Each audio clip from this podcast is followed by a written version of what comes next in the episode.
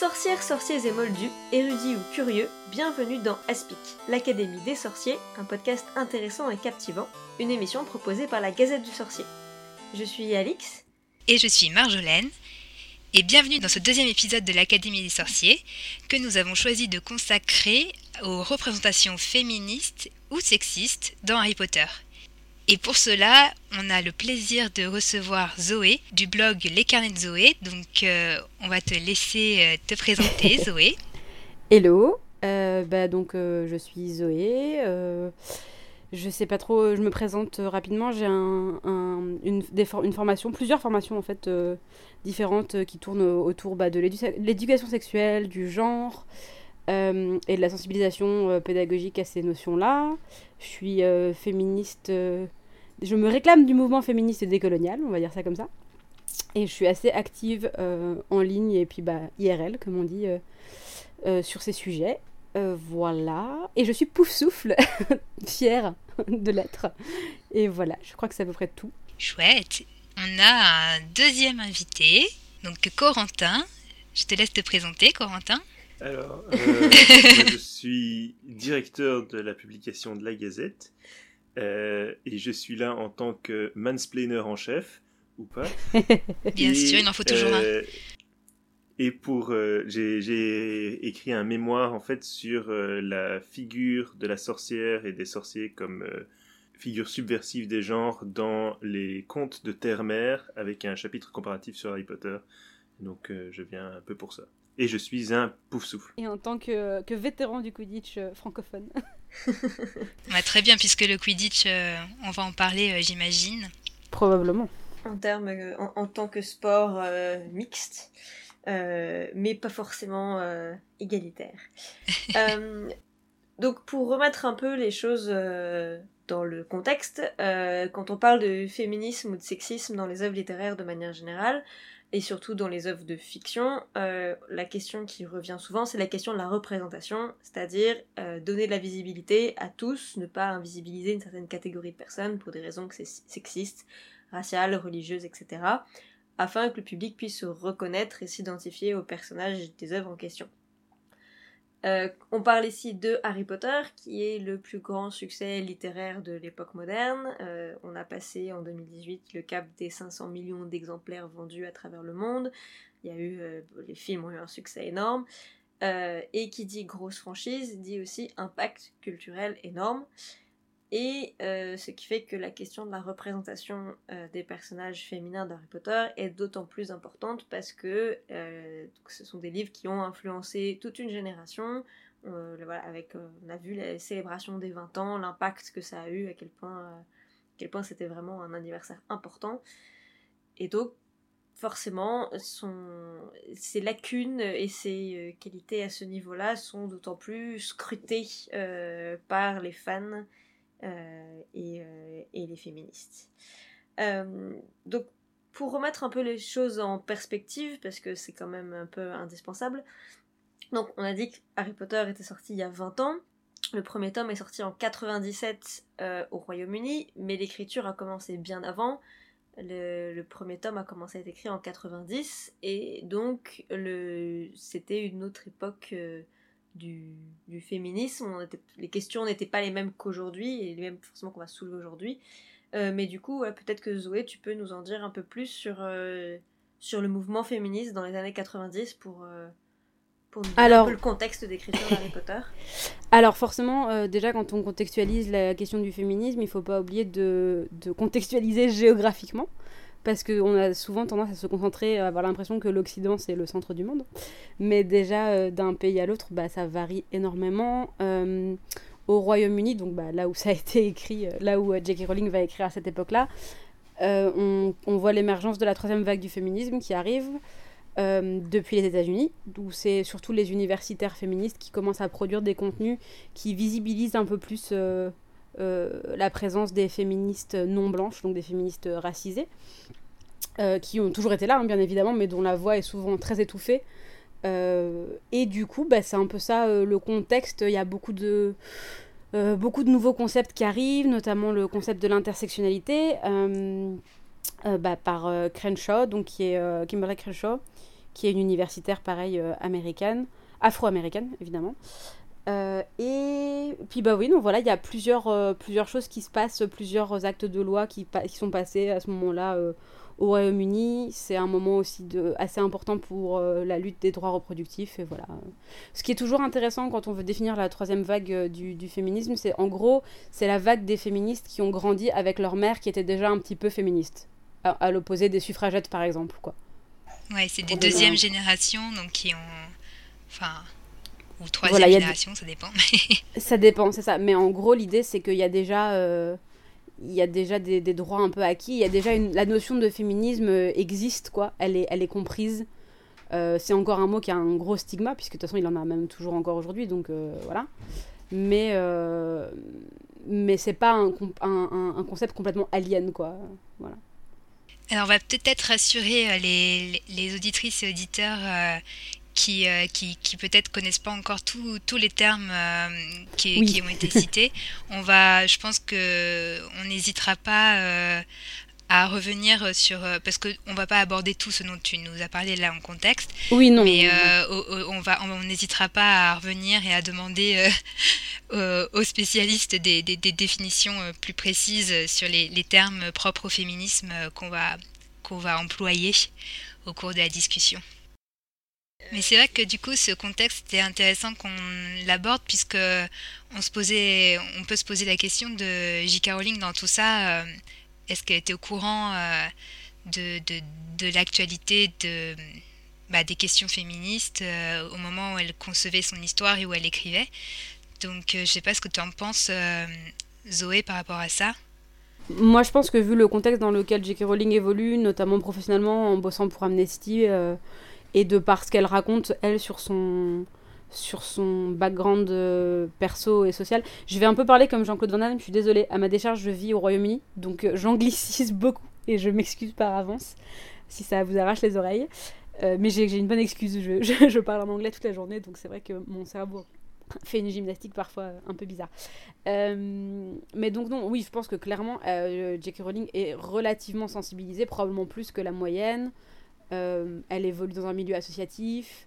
Euh, Amnesty est quand même sensibilisée à des questions, euh, aux questions de, race sociale, aux questions de racisme, aux questions enfin à plein, à plein de choses de ce type-là. Donc je pense qu'elle était probablement plus sensibilisée que, que la moyenne, ça c'est sûr. Maintenant, à quel point est-ce que ça a fait capillarité dans son travail C'est un peu difficile à évaluer, mais, mais on peut essayer. bah voilà, on va essayer de trouver des petits indices au fil de la discussion. C'est ça. Peut-être pour compléter l'intro, euh, Zoé, tu nous as un peu parlé de ton background euh, de militant et de, et de de, pédagogue du féminisme. Peut-être que ça serait parce que je pense que la discussion va, va aussi s'orienter parfois dans le débat. Et, euh, et donc je pense que c'est intéressant qu'on fasse un petit tour, puisqu'on a parlé du, du background que pouvait peut-être avoir J. Rowling, d'une autre et de notre position vis-à-vis des questions et de notre sensibilisation. Euh. Alors, euh, moi, c'était juste, je voulais juste préciser, donc, moi, je suis doctorante en anthropologie, donc étudiante en sciences sociales.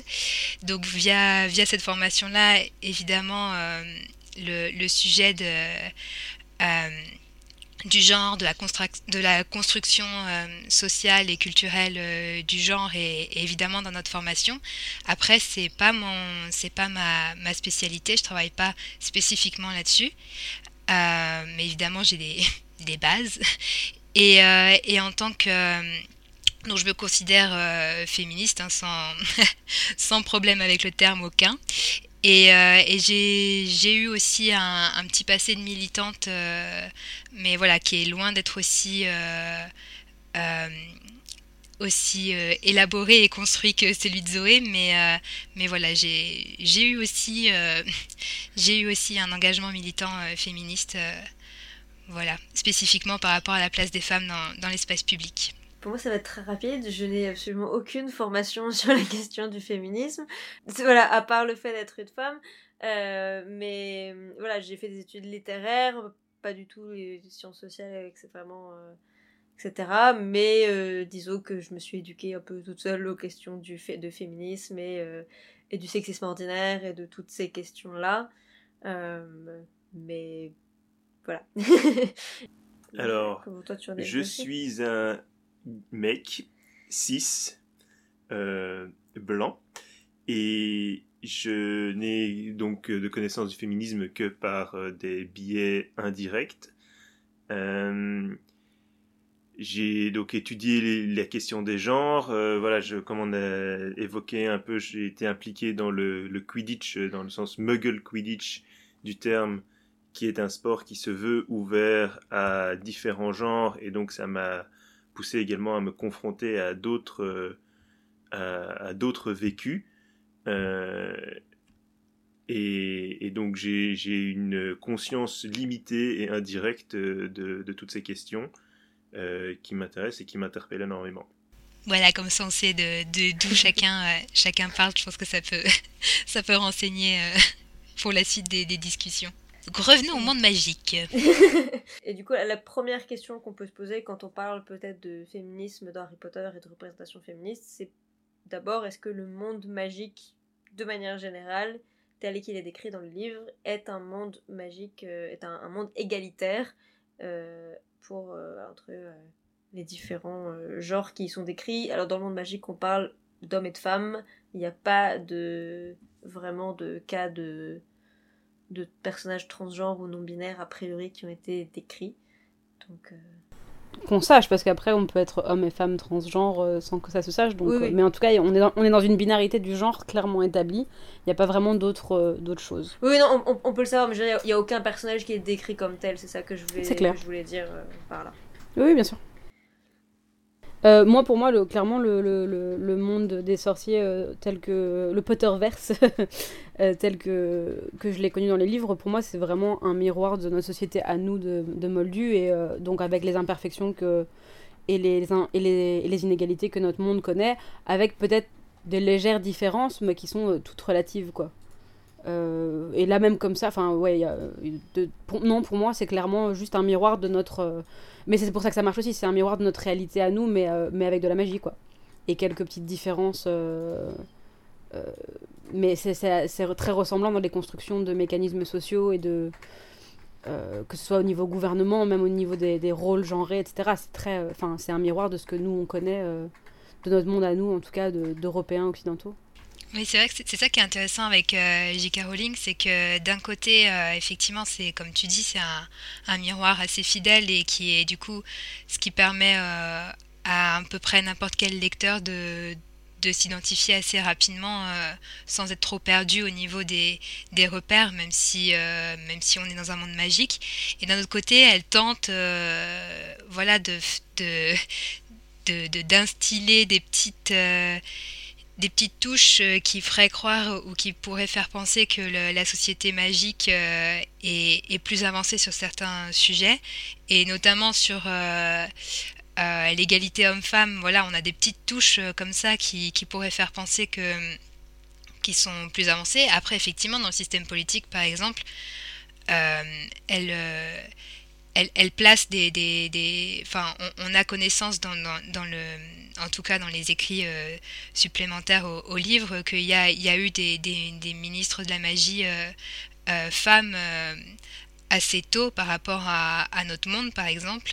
Et, et, voilà, on a parlé du, du, du Quidditch, un sport, un sport mixte. Tu parles tu parles de, de notre continent, notre monde. Est-ce que tu parles de l'Angleterre? Parce que je ne sais pas si on a vraiment des sources sur les autres pays. Oui, je parle de l'Angleterre, puisque là, elle parlait vraiment du. elle parle vraiment du comme tu disais, comme c'est un miroir de notre monde, quand elle parle, du, quand elle parle du gouvernement euh, magique euh, britannique, euh, je pense que c'est par rapport à ça Il me semble que les sources... c'est parce que je me demandais si elle avait écrit des nouvelles sources qui s'étendraient à plus loin que juste l'Angleterre, c'est pour ça que je Il y a eu quelques textes sur l'histoire de la magie américaine. après, j'ai pas souvenir de la mention de... Non, je les ai lus et non... y y a, on a Serafina Picri qui est une présidente euh, euh, qui est une, donc une femme euh, à la tête du, Congrès magique des États-Unis en 1926. ce qui est. Enfin. il n'y a jamais eu de présidente aux États-Unis, donc ça montre une certaine différence. À ce niveau-là. Et après, effectivement, comme tu le disais, Marjolaine, euh, on a plusieurs mentions, même dans les tomes d'Harry Potter, de, de premiers ministres, enfin de ministres de la magie femmes, euh, notamment la prédécesseuse de Cornelius Fudge, Ouais. euh, Millicent Bagnold, qui était d'ailleurs décrite comme en plus, enfin, une ministre vraiment très appréciée. C'est pas, euh, c'est, elle, elle- c'est pas non plus euh, la, mi- la ministre un peu mégère. L'antithèse euh, de Thatcher. c'est ça. C'est exactement ça. C'est pas du tout. euh, c'est pas du tout une image de mégère. Elle, elle, euh, elle a une certaine popularité auprès de la communauté sorcière, ce qui je trouve, plutôt un bon point. Euh, après, effectivement, il y a le Quidditch, comme tu disais, qui est le sport de référence. Il y a pas vraiment. Il y a quelques autres sports qui sont mentionnés, mais qui sont très anecdotiques. Qui est donc le Quidditch, qui est un sport mixte un sport mixte dès le départ, enfin des, poulards, il n'y a jamais eu de différence, euh, il n'y a jamais eu question d'équipe euh, d'hommes ou de femmes. Par contre, euh, effectivement, comme, euh, comme tu l'avais mentionné, Zoé, lorsqu'on a préparé cet épisode, les joueuses sont quand même en minorité par rapport aux joueurs, au point que les Harpies de Holyhead, qui sont la seule équipe féminine, euh, enfin exclusivement féminine, soit vraiment mise en avant pour cette euh, pour ce trait-là, pour cette particularité-là, euh, comme si c'était quelque chose d'exceptionnel. Et donc ça fait un peu, voilà, regardez, regardez, on a une équipe composée exclusivement de femmes, ce qui n'est pas forcément quelque chose qui arriverait dans une société entièrement égalitaire. Ah, et également aussi, je pense que ce qui va dans ce sens-là, c'est le fait qu'elle a probablement voulu aussi un peu égaliser parce que, par exemple, quand on parle de l'équipe des Serpentards, je sais qu'elle le mentionne au moins une fois, si pas plusieurs, que c'est une équipe exclusivement masculine. Ouais, et c'est clairement dénoté comme quelque chose de négatif. Oui, En tout cas, dans le subtexte, dans le sous-texte qu'elle, que- que- qu'on peut, qu'on peut imaginer, quoi. Et il y a aussi, alors dans l'équipe de Gryffondor, il y a toujours eu, euh, il y a toujours eu plusieurs filles. Euh, il y avait, enfin au début, on avait ces trois poursuiveuses, euh, Alicia, Angelina et Cathy. Il y a eu Ginny, il y a eu euh, Demelza Robbins aussi, en batteuse qui arrive plus tard, qui est décrite comme une excellente batteuse. Enfin, donc les, les filles ne sont pas non plus choisies au, au rabais. C'est pas du tout des joueuses, euh, euh, des joueuses secondaires, euh, ce qu'on pourrait penser. Enfin, c'est vraiment des joueuses à part entière. Et par contre, dans l'équipe, on a le match de des deux équipes nationales dans la Coupe de Feu. On n'a pas les prénoms des joueurs, donc enfin, on en a très peu, donc c'est un peu difficile des fois de savoir sur base uniquement leur nom de famille, euh, pour ne pas dire impossible s'ils sont des hommes ou des femmes. Mais a priori, il y a quand même beaucoup d'hommes, et notamment les deux attrapeurs qui sont un peu les stars euh, du, match et de l'équipe, euh, Victor Krum et Aidan Leach, ce sont, deux hommes. Et d'ailleurs, Cho est, un, une des rares personnes, un des rares personnages attrapeurs qu'on a, qui est décrit, enfin, un personnage féminin attrapeuse qui, euh, qu'on a l'occasion de rencontrer, a priori. Euh, Il y a Ginny aussi. On a- ouais, il y a Ginny aussi, euh, qui est là très brièvement, mais Oui, mais qui, qui quand même, a priori, Ginny, c'est quand même assez central le Quidditch Mm. dans son personnage, donc c'est assez intéressant d'avoir fait ça comme ça. Mhm. Après, c'est vrai que euh, les personnages féminins dans le Quidditch sont aussi euh, tout de suite euh, euh, beaucoup. Enfin, on s'attarde beaucoup sur leur apparence euh, physique, quoi. Mhm.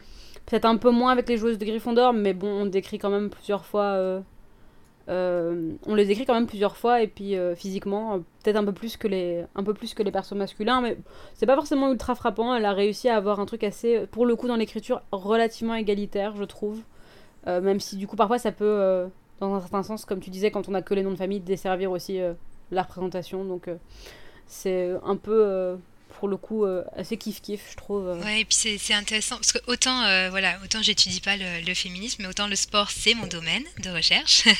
et, et du coup, c'est vraiment intéressant d'avoir un exemple de de, de sport où déjà il n'y a pas de en fait les on pourrait penser vu que c'est des, des parce que évidemment on compare souvent le Quidditch avec le, rugby surtout au niveau de la grosse différence de chaque de chaque euh, poste.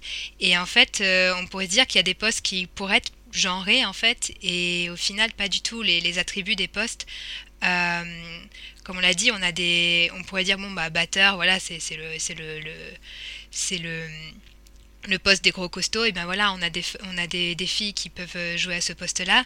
Attrapeur, au contraire, bon voilà, il faut être euh, rapide, il faut être fin, etc. Et on a, on a, on a Harry d'un côté et Cho de l'autre, et on peut se dire bon bah ils ont à peu près, enfin voilà, Cho elle est, elle a, elle a un physique d'attrapeuse en fait, donc petite, fine et qui va vite quoi.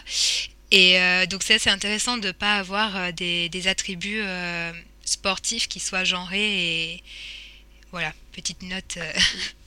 Après, d'un autre côté, on a aussi euh, Victor Krum ou Cédric Diggory qui sont attrapeurs aussi et qui sont plutôt euh, un peu plus costauds, un peu plus baraqués, mais. mais ça. Enfin. Et qui sont de bons attrapeurs aussi, mais comme Cho et Harry sont de très bons attrapeurs aussi, ça ne dessert pas les qualités d'un côté ou de l'autre. ouais, c'est ça. Je pense que je fais un lien avec le, le Muggle Quidditch si c'est pertinent, mais ce qui est intéressant, c'est que moi, ce qui m'a attiré dans la façon dont le Quidditch, le Muggle Quidditch a été créé après, et qui s'est sûrement, euh, probablement, peut-être inconsciemment inspiré des bouquins, c'est justement que peut-être que tu peux jouer les positions de plein de façons différentes, et tes attributs physiques et tes capacités physiques, finalement, euh, peuvent être un atout comme euh, te desservir dans les différentes positions selon la stratégie que tu choisis d'appliquer. Mhm. Donc on a des batteurs dans la série qui sont euh, tout petits. Les derniers batteurs dans les derniers tomes que Harry sélectionne euh, sont, euh, sont justement non pas la carrure d'un batteur et c'est critiqué. Et puis finalement on se rend compte qu'en fait ils sont assez doués et qu'ils trouvent leur force dans autre chose. Enfin ouais, pareil le fait que Cédric soit un bon attrapeur mais il est plutôt une grosse carrure, etc. Il y a pas mal de euh, pas mal de façons de, d'envisager le, les choses. Et enfin, moi, ça me rappelle, en tout cas, ça, m'a, ça m'avait vachement frappé quand j'ai commencé à participer euh, euh, au, au, Muggle Quidditch dans, la vraie, dans le vrai monde réel de la vérité véritable. c'est que en fait, bon, bien sûr, à un niveau de compétition, ça a de l'importance, mais quand tu veux juste jouer et pratiquer le sport, finalement, le sport est construit d'une façon qui te permet de, de pouvoir euh, jouer à n'importe quel poste selon comment tu as envie de jouer, selon tes capacités physiques à toi. Quoi. Là, vous me donnez envie de faire un post-doc sur le Quidditch. je sais pas ce que t'en penses, euh, Cory. Est-ce que tu es d'accord avec ça Je suis d'accord dans, dans, une certaine mesure. Après, je me dis, euh, des sports comme le football, bah, tu pourrais techniquement y jouer, quelles que soient tes capacités, et, et t'adapter la technique différemment, etc. Donc, je me dis, pourquoi il n'y a pas plus de sports qui prennent cette approche-là, puisque effectivement, tu pourrais te dire, euh, bah, un joueur de foot, il y a des petits fins euh, qui vont courir et il y a des, baraques euh, qui vont qui vont tirer comme des comme des dingues. mais je pense aussi que le, sport dans, dans la version sorcier, ils ont peut-être un avantage de ce point de vue-là qui, qui égalise un peu, c'est que ils sont tous sur un balai et, ils volent et en fait les capacités du ballet jouent un rôle d'égalisateur également euh, et, de la même manière ils utilisent tous les mêmes instruments euh, pour, euh, pour leur travail quotidien une baguette magique qui est, la même chez tout le monde. Et ça, joue peut-être un rôle aussi d'égalisateur que malheureusement on ne voit pas toujours dans le Quidditch actuel c'est à dire que oui, bien sûr. Voilà, Mais je suis pas forcément, mais je suis pas forcément d'accord que le ballet est un outil égalisateur parce que il euh, y a pas mal de sports où il y a un outil principal euh, qui pourrait mettre tout le monde. Euh, enfin, tu vois, la crosse au lacrosse, au hockey. il peut y avoir, enfin, peut y avoir plusieurs éléments comme ça d'équipement qui pourraient mettre tout le monde à niveau et puis qui au final, qu'au final ça, ça, ça dépend vachement parce que bah, j'imagine que selon ton poids, selon la forme, ta morphologie par exemple euh, ton balai, euh, t'es pas tout aussi confortable ou t'es pas tout aussi musclé, donc euh, ça peut être plus douloureux, au moins. Voilà, c'est ce que j'imaginais dans ma tête en tout cas. Donc je... Mhm. Mais oui, effectivement, c'est une façon de voir les choses, particulièrement effectivement sur la baguette aussi. Oui, c'est un constat qui, qui, me, qui me frappe et que je trouvais très intéressant. La, la question de la baguette, c'est que, bon, elles ont toutes des propriétés différentes, mais en soi, il n'y a pas de il n'y a, pas de baguette d'homme ou de femme, et quand euh, Ollivanders, ou on peut supposer d'autres fabricants de baguettes, font essayer les, baguettes, euh, ça, ça rentre pas en ligne de compte, a priori. Euh, non, elle a pas genré les baguettes, merci, les dieux en soient loués. Ah. Et donc voilà. Et, et, du coup, je pense que on va peut-être. Ceci dit, Ollivander mesure le tour de Non, poitrine et euh, je suis désolé, mais Non, mais que ce soit la baguette ou le balai, il y, a- il y a eu quand même un petit sous-texte, mais qui est intéressant parce que comme c'est un attribut autant masculin que féminin, le sous-texte euh, prend un tout autre sens. euh. Oui, oui, oui, oui, bien sûr. Et du coup, on va peut-être euh, rentrer un peu plus dans le dans le vif euh, du sujet avec les per- des personnages féminins plus plus spécifiques. euh, puisqu'on a donc une très large variété de personnages dans la saga. Euh, on a beaucoup de personnages euh, féminins, mais on a aussi, enfin, les personnages Beaucoup de stéréotypes. voilà, beaucoup de stéréotypes et des personnages masculins qui sont quand même un peu plus présents que les personnages féminins. Voilà, ne serait-ce que bon bah le héros qui est un héros masculin, euh, qui est affublé de, enfin ses deux meilleurs amis qui sont Ron et Hermione et donc voilà on a déjà un petit, même si Hermione est une sorcière présentée comme assez exceptionnelle, on a quand même déjà deux personnages masculins pour un personnage féminin. J'avais euh, une amie, euh, une pote qui avait fait un tweet qui avait pas trop mal marché, qui, s'était, euh, qui avait dit je pétition pour qu'on réintitule, réintitule la série Harry Potter euh, Hermione Granger et les deux bolos. et j'avais trouvé ça assez drôle.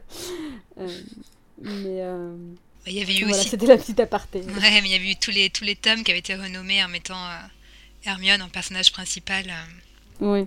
Oui, parce que sans Hermione, euh, bah, comme il avait fait, une, je crois que c'était une campagne de l'Harry Potter Alliance qui disait, voilà, sans Harry Potter, euh, sans Hermione, Harry serait mort euh, dès le tome 1. Et donc, euh, voilà, pour lui un peu red- redorer un peu son blason.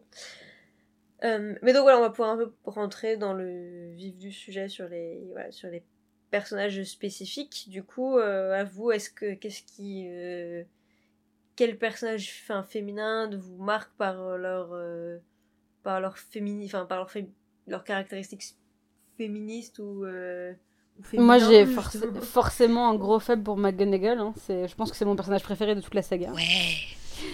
Euh, voilà. Euh, mais j'aime beaucoup, beaucoup euh, aussi le professeur Chourave. Euh, je m'identifie beaucoup, une petite grosse qui a les mains sales et qui plante des carottes euh, et qui dit des gros mots, ça me, ça me plaît bien. Donc voilà.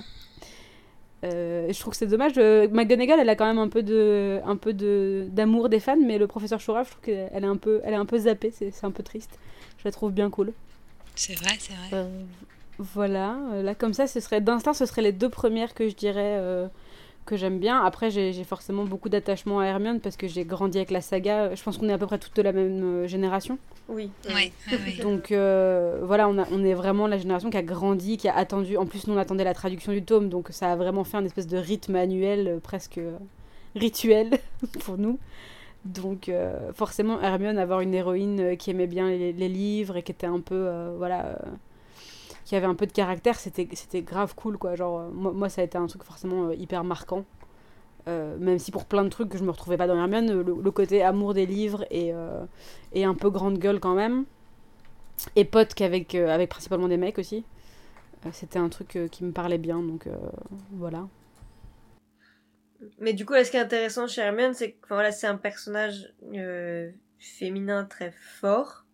Euh, mais pour autant, enfin, elle est, elle est valorisée pour, euh, enfin, elle est dévalorisée quand on parle d'attributs typiquement féminins. Enfin, on, on- par exemple, Oui. enfin, son physique, euh, oh, elle est, elle est, quand on parle de son physique, les premières choses qui vont être mentionnées, c'est ses cheveux en bataille, ce qui est pas euh, décrit de manière très flatteur, et ses grandes dents. En fait, elle est vraiment, euh, elle est vraiment dans le, dans le cliché de une meuf intelligente ne, et forte ne peut pas être une euh, glousseuse superficielle. Donc il y a cré- Et ne peut pas vraiment être jolie. une- Bah, euh, pourtant, quand on, elle arrive à la, à la, à l'adolescence, il y a quand même ce truc de oh, elle sort de son cocon. On a limite le, le makeover de Hermione comme dans un teen movie. euh, Enfin voilà, on est, on n'est pas loin de, des scènes de teen movie classiques de oh là là, elle a enlevé ses lunettes, euh, c'est la plus belle, et son acné a disparu, c'est ça y est. Euh, on, est on est limite là-dedans quoi. Donc et mais quand même avec euh, ce soulignage donc euh, une fois qu'elle lisse ses cheveux, euh, ça aussi on pourra en parler du fait que soudainement elle lisse ses cheveux et et elle est belle. bonjour la connotation hyper hyper normée dans les, normes de beauté occidentales avec un sous-ton bien raciste hardcore donc ça c'est vraiment bof quoi. Mais donc oui, soudainement, elle devient belle parce qu'elle a lissé ses cheveux et qu'elle a mis une robe. Et mais bien sûr, on rappelle quand même bien à la fin de cette scène que euh, oh là là, pff, elle confie à Harry qu'elle le ferait pas tous les jours, c'est un peu relou, elle a pas l'énergie. euh. donc t'es un peu là genre ok. Donc euh, pour bien rappeler au lecteur à la lectrice que Amiens n'est pas une pouffe. Euh, et ce qui est un peu dommage quoi du coup. euh, mais Bah, bon. et, puis- il y a un peu un encouragement de les. Enfin, ça encourage un peu l'idée, il faut souffrir pour être belle, qui est quand même. Qui Carrément. Sur euh, voilà, une multitude Carrément. de points de vue. Euh, Après, on pourrait dire que J.K. Rowling peut-être euh, partait du principe qu'on fait ce qu'on veut avec son corps et qu'on peut avoir recours à la chirurgie puisqu'elle Hermione se fait réduire les dents. Je sais pas. ouais. On peut y voir un. Et elle est pas. À aucun moment on lui fout la honte là-dessus où on dit oh quoi t'as triché, c'est superficiel machin. Donc ça c'est pas mal. Voilà. C'est si vrai. on veut vraiment chipoter un peu. Non voilà. Euh. Enfin, moi, dans les, dans les personnages euh, féminins qui, qui me marquent particulièrement euh, dans Harry Potter, c'est le personnage de Fleur. Euh, parce que elle est souvent perçue, j'ai l'impression, comme justement la fille qui est juste jolie. Et insupportable. et insupportable et toujours en train de, de, se, de se plaindre et hautaine, etc. Alors qu'elle est mille fois plus que ça. Euh, C'est-à-dire que, voilà, le, film a fait beaucoup de mal à Beaubaton, mais voilà, Beaubaton n'est pas une école de filles. Beaubaton est une école mixte et Fleur est sélectionnée comme euh, championne de Beaubaton. Donc ça veut dire qu'elle est la meilleure dans un échantillon d'élèves, euh, parmi les meilleurs élèves de l'école, garçons et filles. Euh, donc elle est très douée en magie, elle est sélectionnée pour le tournoi, elle réussit tout comme les autres champions plutôt bien toutes les épreuves du tournoi. Bon Harry il triche donc ça compte pas. Euh, voilà, elle, utilise euh, le, le sortilège de tête en bulle euh, pour la deuxième tâche, elle résout enfin elle résout l'énigme de l'œuf, elle, elle arrive à plutôt bien se se débrouiller a priori dans le labyrinthe euh, pour euh, voilà, et, et c'est vraiment la, la deuxième tâche, voilà, les, les strangulos et qui va le. Elle est intéressante. Ouais, elle est intéressante comme perso aussi parce que euh, ça montre aussi un peu la difficulté que peut avoir J.K. Rowling à écrire des histoires, euh, des relations entre filles positives. Mhm. Elle, Ouais. elle est- on passe beaucoup plus de temps à parler de l'animosité que les personnages féminins peuvent avoir pour Fleur que à parler des liens positifs que peut y avoir entre d'autres personnages féminins, quoi. C'est vrai. Donc euh, ça c'est aussi assez intéressant et c'est vachement vachement révélateur aussi je trouve euh, de, du climat à ce moment-là où on n'a pas encore cette euh, cette capacité dans la ouais c'est pas encore mainstream on va dire d'arriver à présenter euh, des relations euh, hyper positives en- entre les femmes euh, à part les Space Girls. Et, c'est intéressant ce que tu soulignes en plus parce que justement le, le moment où ce déclic se fait, où les relations deviennent positives, c'est quand elles passent au-delà du physique. Oui, c'est ça. Quand enfin elle prouve qu'elle n'est pas une pouffe superficielle, on veut bien être sympa avec elle. Et encore, il y a ce truc avec euh, Mrs. We- avec Madame euh, Weasley, mais c'est pas, enfin, ça fait ces trois lignes quoi. C'est assez significatif ces trois lignes. Et après, on n'en parle plus vraiment quoi. Et, euh, et il reste quand même cette, cette légère, euh, il y a quand même un petit reste d'animosité de la part des filles envers Fleur qui, qui flotte parce qu'on a passé tellement de temps là-dessus que c'est pas effacé par un, un câlin dans l'adversité avec la mère de, de son mec quoi. Non, sûr, mais, mais, mais c'est vrai que voilà, quand il y a toute cette, euh, toute cette scène au début, euh, au terrier dans le tome 6, où là, euh, on a Ginny et Hermione qui sont exaspérées par Fleur, c'est.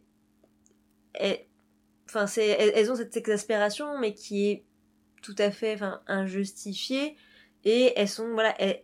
Elles aiment- elles l'aiment pas, mais elles sont énervées par ses manières. Bon, il y a un peu aussi la le côté critique de la rivalité euh, euh, franco-britannique. Ouais, ouais, c'est Euh, c'est Oui, une oui, blague oui, quand même un petit peu. hein, c'est- Mais... Elle en joue, enfin J.K. Rowling en joue parce que voilà, c'est quand même la, la, la, la jolie euh, petite française euh, qui vient, euh, qui vient euh, voilà dans la famille britannique. euh, C'est voilà, c'était un petit peu le pour la blague, Oui, je pense, ça. même si effectivement maintenant on le lit comme un truc euh, un peu problématique euh, et c'est vrai. hein, Enfin, le comportement de Ginny envers Fleur est quand même est quand même assez euh, Assez hardcore. ouais.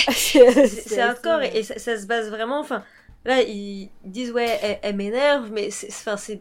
Mais c'est très. Il y a 15 ans, mais c'est très, c'est vraiment très puéril comme réaction. Après, c'est très réaliste parce que c'est très difficile. On est dans une société qui, qui monte les femmes les unes contre les autres et c'est très compliqué d'avoir des relations euh, euh, qui ne sont pas empreintes de, euh, comment dire, de, de compétition avec, euh, avec tes potes. Et moi, même moi, toute féministe, c'est quelque chose que je suis, c'est quelque chose avec lequel je peux avoir même parfois du mal, moi aussi, de pas. ça demande un vrai travail de déconstruction de soi-même, de ne pas envisager les autres femmes comme des. comme des rivales. des rivales, parce que c'est parce qu'on a grandi que avec ça comme modèle. Donc mhm. c'est hyper. Là, de, de tête je crois que les rares, les rares exemples qu'on a dans, dans, la pop culture de ce qu'on avait nous dans les années 90, euh, 2000, euh, il y a vraiment quelques exemples par-ci par-là d'amitié euh, assez fusionnelle en double, et encore c'est souvent un double qui se met contre une autre meuf. Mais, mais globalement, c'était très très rare en termes de représentation. C'est pour ça que moi je suis genre super contente pour, pour les générations qui viennent après nous, parce que de plus en plus on a des relations hyper positives et des exemples de relations hyper positives dans des personnages de, de contenus euh, de médias qui sont publiés maintenant euh, à notre époque. Et donc, genre, je suis méga soulagée pour les générations qui viennent après nous, qui n'auront pas à se débattre avec euh, ces vieux mécanismes qu'on a, qu'on a engrangés, non, quoi, parce que c'est super dommageable. Donc, donc, ça reste réaliste et ça reste. voilà, c'est une triste réalité, mais du coup, c'est une réalité qui est aussi nourrie par ce genre de narratif. donc, ça aurait été cool. Mhm. de lui faire la peau plutôt que de le renforcer autant mais bon après voilà c'est mais c'est vrai que Ginny aussi, il y, a ce côté, voilà, euh, seule fille d'une grande fratrie. A priori, c'est la première euh, petite copine qui amène un, de ses frères. Du coup, elle se retrouve euh, dans une. Ouais. Voilà, à devoir. Les jugements de valeur. C'est une position, voilà, peut-être un peu difficile pour elle de voir son grand frère partir. Voilà. Mais il y a. Pour Hermione, par exemple, ça ne ça ah justifie pas du tout. Et mais clairement, pourtant, Ginny, elle n'aurait pas de problème si c'était Tonks, par exemple, elle le dit. Donc euh, ah il y a aussi un jugement de valeur de, parce qu'elle se, parce qu'elle se voit plus dans Tonks, donc Tonks n'est pas une rivale. Mhm. Elles se retrouvent plus, elles ont plus de points communs. Et donc c'est tout, tout le truc de la rivalité entre femmes, c'est ça, c'est le miroir de ce que tu ne peux pas être en tant que femme, qui te pousse à avoir un rapport de rivalité au lieu d'encourager l'autre et d'y voir une richesse et de vouloir créer des liens, quoi. Mais c'est ça, c'était c'est la, la, fameuse opposition et c'est vrai, on a eu beaucoup de mal à, à le dépasser de Hermione et Ginny. Euh, mais même Luna d'un côté, qui euh, justement sont un peu les, opposés des, superficiels, parce que voilà, elles, elles mettent pas en avant leur physique, etc. Et de l'autre côté, on a, on a Fleur, euh, euh, Cho un petit peu, et, les autres filles de la catégorie des glousseuses, comme on a dit. Qui, et puis émotionnelle aussi, très émotionnelle. L'écriture est vachement dure envers les émotions, quoi. Enfin, c'est vachement violent, quoi. Le traitement de Cho qui pleure. Euh, de Harry qui est insupporté par l'émotivité de Cho qui est quand même. Enfin, bon, elle est pas émotive parce qu'elle a cassé euh, son ongle, quoi. Genre, c'est son petit ami qui est mort, qui a été assassiné. Oui. peut-être. Et là, pour, là, pour le coup, c'est Hermione qui vient, qui vient un peu au, secours de, de la, la vision que, que, les garçons ont de Cho en leur, remettant un peu à leur place. Mais vous vous mettez pas Enfin, vous vous rendez compte de ce ouais, bien sûr. quoi. ouais, ouais, bien sûr, mais ça reste dans l'écriture. Donc, heureusement qu'il y a ça, effectivement. Mais dans l'écriture, on reste dans un truc où, euh, par exemple, Harry met en comparaison Ginny et Cho en mode Ah, bah, elle a, elle a grandi avec des garçons, du coup, euh, elle est un peu plus dure à cuire euh, et il aime bien ça, quoi. Et mm. t'es un peu là, genre, ok, bon, ça donne le ton, sympa, mec. Enfin, c'est. Alors que ça, c'est pas forcément quelque chose de bien pour une, pour une personne, que ce soit fille ou garçon d'ailleurs, de d'avoir appris à ravaler ses émotions parce qu'on va te les mettre dans le nez, te foutre de ta gueule, se foutre de ta gueule et, euh, ou pas t'écouter. Enfin, c'est assez horrible quoi si tu y réfléchis. Mais c'est vrai qu'il y a du coup il y a vraiment une, différence dans la, représentation avec d'un côté les personnages féminins qui sont considérés comme forts mais qui sont pas valorisés pour euh, enfin euh, leur féminité n'est pas du tout mise en avant donc vraiment Hermione, Luna et Ginny jusqu'à un certain point et d'un autre côté, Cho, Fleur, qui sont effectivement plutôt euh, décrites comme jolies, etc. Et un peu Ginny sur la fin. Euh, et voilà, enfin, Cho et Fleur, elles sont vraiment, euh, elles sont vraiment décrites très régulièrement, enfin, comme juste des filles superficielles et pleurnichardes, alors qu'elles sont dix fois plus que ça. Cho, elle rejoint, elle rejoint l'armée de Dumbledore. Fleur, elle rejoint l'ordre du Phénix comme ça, alors que, enfin, elle vient de France, donc Voldemort elle en a pas trop entendu parler avant, parce que c'est quand même plutôt localisé au niveau britannique. Ouais, sûr. Euh, Voldemort revient, euh, on lui dit, Dumbledore fait un discours, elle dit ok je reste au Royaume-Uni. Bon, il y a l'intérêt pour Bill, mais elle rejoint l'ordre du phénix et, euh, et elle se bat de l'ordre du phénix. Et c'est très intéressant, je trouve, parce que autant euh, sur les questions de masculinité toxique, euh, qui font partie pour moi intégrante de la question féministe, euh, je trouve qu'elle est, que Jackie Rowling est vachement plus en avance sur les questions de représenter une plus vaste diversité de, masculinité sous une lumière positive. Alors que tout ce qui est attribué, donc effectivement toutes les qualités qui pourraient être plus traditionnellement féminines, ou acceptées comme féminines socialement, quand elles sont portées par des femmes, effectivement, la lumière euh, qui est mise dessus n'est pas super positive. Alors que pour les mecs, le fait d'avoir des émotions, le fait d'avoir ces, mêmes qualités qui sont considérées socialement comme, euh, féminines, elles sont, euh, elles sont plutôt valorisées, quoi. L'émotion, la capacité à parler, l'amour qu'on peut donner aux autres, etc. L'affection, tout ça, c'est plutôt valorisé. donc c'est assez, c'est assez dommage. Et je reviens aussi sur le personnage de Ginny parce que moi, il y a quelque chose qui m'avait beaucoup frappé euh, euh, dans cette phrase que dit Harry de, dire euh, oui, elle a, elle a grandi avec, des frères avec, avec ses frères en étant la seule fille, donc ça l'a endurcie et c'est ça que j'aime bien chez elle. Pour rappel, c'est aussi ce qui a failli tuer Ginny, le fait qu'elle vit avec des frères qui ne l'écoutent pas et qu'elle a peur tout le temps de parler et de s'exprimer et qu'elle peut pas parler du fait qu'elle elle vit une relation abusive avec Tom Jedusor dans à travers ce journal en fait. Mm. qu'elle se fait manipuler et abuser et qu'elle est dans, un, dans une dans une euh, qu'elle essaye de l'exprimer qu'elle n'y arrive pas qu'elle a peur et parce qu'on ne l'écoute pas en fait ses frères se moquent d'elle euh, en plus c'est la petite dernière donc forcément c'est euh, le source de toutes les moqueries c'est ça. et du coup du coup je trouvais ça assez hardcore que ce soit présenté comme un truc positif aux yeux de Harry alors que ça semble quand même à quelque chose qui qui est quand même euh, vecteur de, de, de, trucs un peu, un peu rudes pour, pour le personnage de Ginny, quoi. Donc voilà, moi ça m'avait vachement frappé aussi. Euh. Après, clairement, Harry qui a, qui a, grandi sans frère et sœur, ça joue forcément aussi sur, son, sur la perception qu'il a de la famille et des relations euh, fraternelles, parce que lui, il a du coup un peu cette image, est un peu fantasmé de ce genre de relation. Euh, qui est pas du tout. Euh, ouais, mais moi je, je, vois ça. Non, bien sûr, mais après moi je parle, pas forcément de l'intention, enfin du personnage de Harry, mais plutôt derrière le, la responsabilité de l'auteur d'écrire le narrateur de cette façon-là.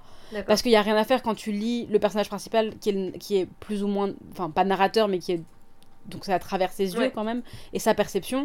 Ça t'influence toi en tant que lecteur euh, donc, euh, enfin voilà, pour moi c'est euh, ouais, c'est super dans cet angle-là. Ouais, ça c'est super intéressant ce que tu dis parce que je pense que ça, enfin, le, le fait qu'on ait du point de vue de Harry, ça influence beaucoup des, des choses que qui sont problématiques. Et effectivement c'est difficile de se dire bon qu'est-ce qui qu'est-ce qui est, comme on disait, euh, réaliste, on va dire, pour euh, le point de vue d'un garçon de 12, 13, 14, 15 ans et, euh, et qu'est-ce qui est la responsabilité de, de, de l'auteur de laisser transparaître, de mettre à distance, parce qu'évidemment on n'a aucune mm-hmm. distance avec le point de vue de Harry, à part à quelques rares moments, mais... On est... Après, je pars du principe où quand on est dans un univers magique, la question du réalisme, je, trouve ça toujours, toujours un argument qui est compliqué, parce qu'évidemment il faut garder une certaine forme de réalisme pour qu'on puisse s'identifier. Mais, euh, mais ça reste. Euh, je pense que si on peut avoir des balais volants et euh, des hippogriffes, on, peut être un peu plus progressiste mm. dans, dans la vision de son personnage principal. Mais oui, évidemment qu'après, ça, ça, crée aussi une barrière et une, une distance entre le, les lecteurs, les lectrices et le principal. Le perso principal, si effectivement il est peut-être un peu trop en avant sur son temps, par, effectivement, ça peut être un argument aussi. Mhm. Et euh, du coup, donc, on a un peu parlé des persos euh, féminins euh, valorisés. Le souci aussi avec certains autres personnages féminins, c'est que il y a quand même une certaine tendance à dévaloriser certains personnages féminins de manière un peu exagérée et vraiment groupée sur certains critères très spécifiques. Donc on a parlé un peu des des glousseuses donc, oh, voilà les, les insupportable beaucoup de filles qui sont stéréotypées qui sont voilà, elles sont, elles sont jolies et elles sont en groupe de filles euh, tout en train de discuter entre elles, donc forcément elles sont inintéressantes et, euh, et, et n'ont aucun intérêt, euh, enfin de soit pour un, un garçon ne peut pas avoir d'intérêt pour elles et en plus elles-mêmes ne sont ni intelligentes ni, Et puis on a, on a aucun garçon qui semble dire que c'est plus important pour eux de bien s'entendre avec une fille ou de la trouver intéressante que de la trouver jolie. Non. À aucun moment c'est démenti ça. C'est genre, voilà, c'est, alors que pour le coup en termes de réalisme, je pense qu'à 13 piges, 14 piges, il y en a sûrement des mecs que ça intéresse plus d'avoir une conversation rigolote. Euh, j'ai mon mari qui lève la main à côté de moi. il est silencieux, mais. Oh. Il est forcé, il, a... il est obligé, parce qu'il m'a épousé, mais... mais voilà. mais oui, non, euh, c'est un, un, peu triste quoi à ce niveau-là. Et euh, mais le l'apogée le, de ça, c'est vraiment la relation euh, entre Lavande et Parvati. C'est juste ça se tape la tête contre les murs, quoi. Elles sont vraiment. Euh, c'est vraiment le cliché. Oh là là, elle croit en l'astrologie. Oh là là, elle glousse. Elles se mettent des barrettes dans les cheveux. Quelle horreur. Enfin, des barrettes en forme de papillon, quoi. Enfin, ça en plus, qui, ça, brille. Ça fait, ça fait vraiment. Euh, je, je, sors de grande section de maternelle. Euh, j'ai eu un, j'ai une, une, gommette verte, donc j'ai gagné une, une, barrette papillon. Enfin, il y, y, a vraiment ce côté-là très, très infantilisant, en fait, sur, dans beaucoup d'aspects. Pas forcément sur la barrette en papillon, parce que les insectes les bijoux en forme d'insectes et euh, très euh, intricate, comment on dit ça en français? Très détaillé. Euh, c'est aussi une tradition, ça, peut aussi se voir dans les bijoux pakistanais, indiens. D'accord, ok. Donc, donc ça pourrait être. non, non, mais bon, ça peut, ça peut être perçu comme ça d'après nous, mais en tout cas, les, les, les, ornements, parce que c'est sur sa natte, les ornements au niveau des cheveux, etc., ça, ça, peut aussi être quelque chose de culturel. et comme bah, en Angleterre et au Royaume-Uni, plus généralement, il y a quand même une immigration euh, pakistanaise, indienne très forte, très présente. C'est des éléments culturels que J.K. Rowling, même en n'étant pas concernée, aurait pu, euh, elle, aurait, elle, aurait, pu en être consciente et donc l'intégrer sans le. Mais, mais après, c'est vrai que de toute façon, elles sont infantilisées et elles sont d'une superficialité qui est. Enfin, c'est vraiment. Euh, c'est terrible, quoi. C'est un cas d'école, c'est vraiment. c'est vraiment ça. Euh, et limite, c'est limite si on. Enfin, c'est limite si Padma, par exemple, la sœur aussi de Parvati, elle est pas euh, limite décrite comme superficielle parce qu'elle s'énerve que Ron la fasse pas danser. Et oh là là, d'ailleurs, elle, elle, le remplace euh, en, un coup de, en un coup de baguette. Enfin, c'est assez. C'est assez particulier, je trouve, la façon dont les personnages féminins secondaires, très, enfin même tertiaires, sont écrits en fait. c'est assez déprimant, moi, je trouve, quand on s'y penche un petit peu. Mais bon. Mais c'est vrai que c'est un mm. peu. Enfin, il y a, y a, aussi l'équivalent. Euh, à, à l'inverse, euh, avec des personnages comme Crab et Goyle, en fait, hein, qui sont quand même des, des archétypes. Euh, donc ça, ça, existe des deux côtés, mais c'est vrai que c'est pas pour ça que c'est. mais l'archétype, l'archétype de l'archétype de masculinité toxique, il est, il est vachement négatif pour Crab et Goyle, alors que les archétypes, les, tout ce qui est stéréotype de féminité, donc la superficialité, les glissements, euh, l'attachement à l'apparence physique, c'est vachement euh, euh, connoté négativement dans son écriture. connoté négativement, mais donc c'est les connoté comme des trucs superficiels, mais qui ont l'air d'être innés chez les filles. Alors que clairement, les, tout ce qui est archétype masculin, virilité, un peu gros muscles, pas de cerveau, c'est clairement ridiculisé et euh, mais pas la norme non plus quoi. Ouais, c'est vrai. Il y a, y a, deux persos euh, éventuellement si un peu l'équipe de Serpentard qui est décrit comme euh, un peu une armée de trolls pas très intéressant et pas très intelligent quoi, mais à part ça, grosso modo, on a quand même une variété plus un plus vaste panel de d'expression de la masculinité.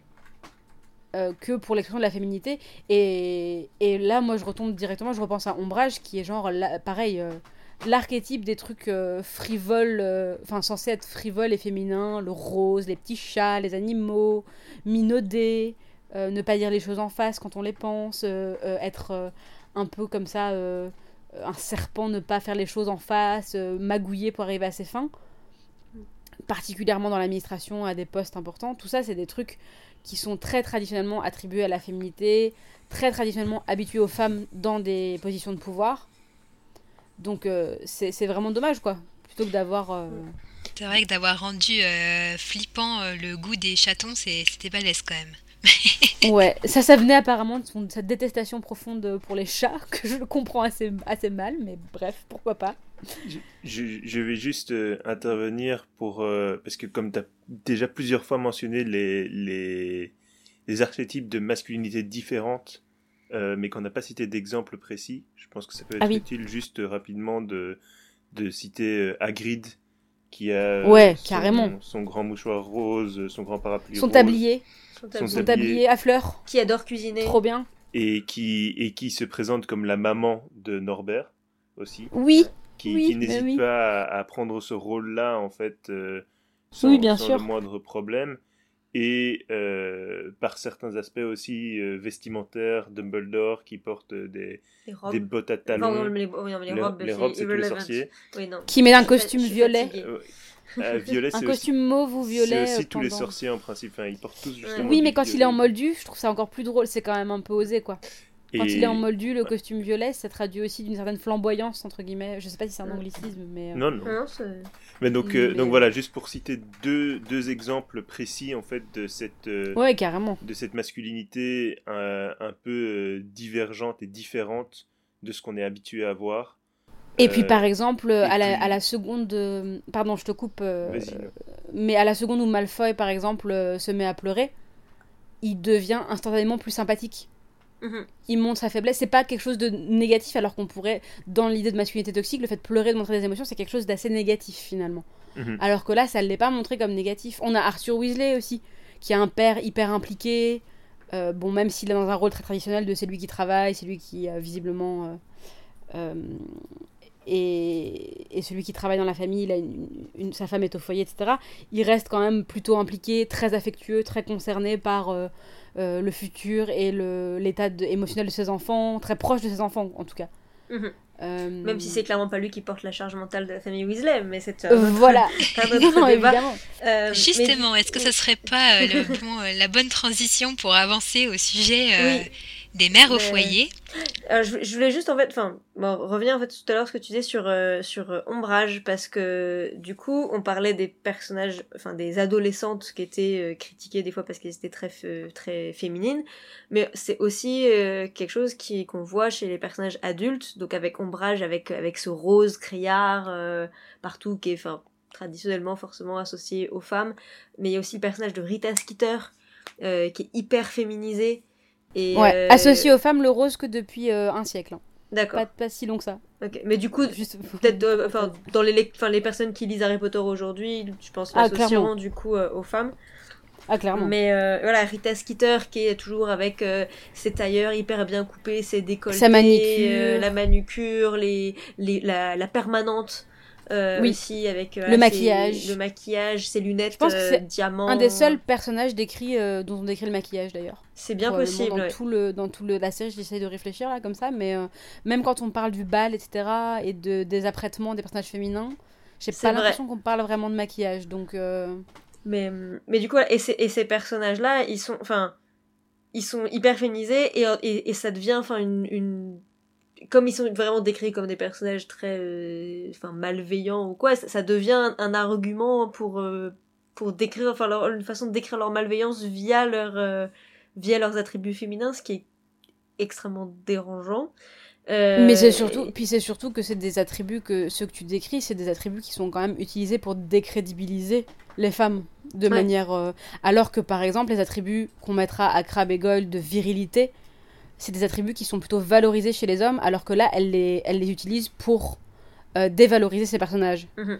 Alors que, et là, du coup, euh, par contre, euh, pour les personnages féminins, elle va clairement dans le sens social de ah, la superficialité, ah, le maquillage, ah, le rose, ah, glousser, c'est des trucs de poufias, c'est Les des trucs de chats. meufs un peu. les chats, pourquoi les chats? Euh, Si, vieille fille à chat, j'imagine, c'est ça, Cat Lady, tout ça, quoi. Mais. Mm. euh, et, et en- Mrs. ouais. Ouais. Mrs. Fig aussi, ouais. Ouais, oui, oui, oui, carrément. Mais, Oh, mais Mrs. Fig, elle aussi. est pas décrite comme quelqu'un de, de méchant ou quoi que ce soit, donc c'est un peu différent. Mais... Non, bah, c'est pas vraiment un personnage positif, quoi. Non, Elle, elle a cette vieille odeur de chou. ouais, qui traîne dans son Ouais. appart. T'as pas envie d'aller chez elle. C'est. Bon, Ouais, ouais, c'est vrai que c'est un peu. Mrs. Fig, je suis sûre qu'elle est très gentille. Et, et même quand elle peut se s'avérer utile, en fait, elle s'avère pas totalement utile parce que tu sais pas très bien si elle a vraiment vu les détraqueurs ou Oui, pas quand elle ça. témoigne au ministère. C'est clair. Euh, mais du coup, enfin, voilà, les personnages, en, plus- enfin, en plus de cela, les personnages de Rita et Ombrage, donc non seulement elles sont hyper féminisées et malveillantes, mais en plus elles sont célibataires, ce qui semble être le, la Ouh. disgrâce ultime dans Euh, pour les personnages euh, féminins d'Harry Potter, euh, toutes les personnages, enfin voilà, c'est vraiment. euh, Ah, mais c'est clair, si t'es pas euh, l'amour, si t'as pas l'amour d'une mère, si tu n'es pas une mère aimante, si tu n'es pas une mère, tu n'es pas, tu n'es pas une femme. Et si tu n'es pas mariée, tu n'es pas, voilà, tu n'es pas non plus euh, épanouie. Donc, enfin, on a, voilà, on a tous ces exemples de Rita, Ombrage qui sont pas du tout euh, positifs. McGonagall qui pourrait être hyper intéressant euh, parce qu'on n'a pas cette notion de d'époux ou d'enfant. Et il y a Pottermore qui nous dit qu'elle a été mariée. Donc c'est bon, ça. après- Mais ça, c'est le drame de J.K. Rowling qui euh, rétropédale euh, c'est ça. et continue d'ajouter du contenu, ce qui est à la fois une bénédiction et une malédiction pour, euh, pour l'univers qu'on aime bien, parce que c'est très compliqué ma relation à cette démarche-là, parce que quand on... Ouais. Ça. pour le coup, c'est l'antithèse de la mort de l'auteur, quoi. C'est genre... euh, elle est en contrôle total de son univers et euh, ça lui appartient jusqu'au bout, et voilà, quoi. c'est ça. Mais, mais Limite... coup- euh, Oui, ouais. vas-y, vas-y. Non, je dis limite, je me demande limite si elle va pas genre transmettre ce pouvoir à ses enfants une fois qu'elle sera morte. Enfin, je sais pas comment ça va se passer, quoi. Mais c'est super flippant, quoi. euh, en comparaison à d'autres auteurs, euh, bon, pas aussi populaires, mais qui ont vraiment un point de vue. je pense à, à John Green, par exemple, Oui. à qui on a posé tout le temps plein de questions sur sa personnage en disant Mais qu'est-ce qui leur arrive Qu'est-ce qui se passe Est-ce que, euh, est-ce que euh, le personnage il, il meurt Il, il meurt pas Enfin, tous ces, tous ces, toutes ces questions-là, et à, la- à chaque fois, il répond, mais j'en sais rien en fait. Enfin, vous êtes en contrôle du texte, vous- j'ai pas plus ce que d'un- vous voulez. Voilà, Je pense qu'on Donc, aura, euh, qu'on aura tout un, un épisode un jour sur, euh, Ouais. sur le canon. sur la mort de l'auteur. oui. Ouais. Mais, euh, et voilà, donc du coup, on a d'un côté les femmes célibataires qui sont forcément des personnages euh, horribles, et euh, du coup, Marjolaine, tu parlais des. Tu avais commencé à parler des femmes au foyer Et des mamans, du coup. voilà, et des mamans. Je- Oui. Sur, alors les mamans, on va, on va en reparler peut-être, mais euh, sur, le, le- sur les femmes au foyer en, en particulier, euh, moi ce qui, ce qui m'a intéressé, c'est quand euh, on, on- on pense à une opposition entre Molly et Narcissa. Euh, et, donc, euh, et donc au début on se dit, bon effectivement, euh, on pense d'abord à Molly et au fait, oh là là, euh, Molly, elle se c'est euh, l'archétype de la, de la femme au foyer, comme on disait, qui a toute la, charge mentale du, de, la maisonnée, etc. Sept enfants, euh, blabla. euh, et, en fait, quand on repense à, à, ça vis-à-vis de Narcissa, qui est aussi une, une, mère, une mère au foyer, on a deux, en fait, deux visions assez...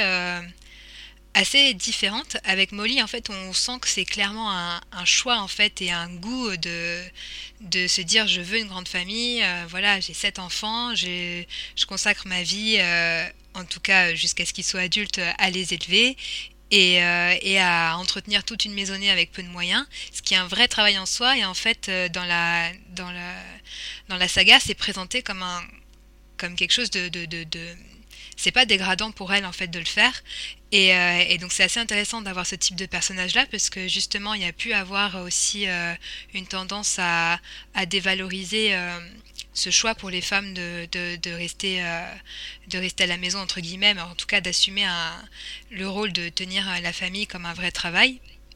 Et, et à, et à l'opposé, on a Narcissa qui, a, qui, est, femme au foyer, euh, avec un, mais qui là en fait est plutôt l'archétype de la, la femme euh, aristocrate ou bourgeoise qui en fait euh, c'est son rang qui la tient à la maison. Et c'est le rang de son mari qui la tient aussi à la maison. Et voilà, elle a un fils unique.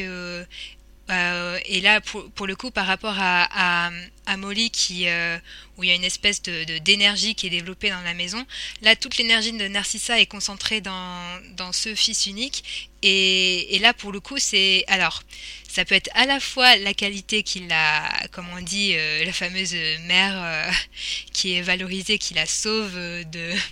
L'amour de la mère, ouais. Mm. Cet amour que les mères semblent Voilà. être les seules à pouvoir. euh, qui sauve le personnage, mais d'un autre côté, c'est aussi quelque chose de, de- qui est présenté comme négatif parce qu'on voit que voilà, enfin, euh, Drago est, est, est, est, est- est présenté comme pourri gâté et surprotégé par sa mère. Surprotégée, ouais. Et, euh, et voilà, on a cet autre, cet autre archétype. Après, moi, ça, je l'ai plus perçu comme c'est un fils unique et dans d'une classe sociale élevée. Euh, pour moi, je suis relativement plutôt d'accord avec ce que tu dis par rapport au personnage de Molly.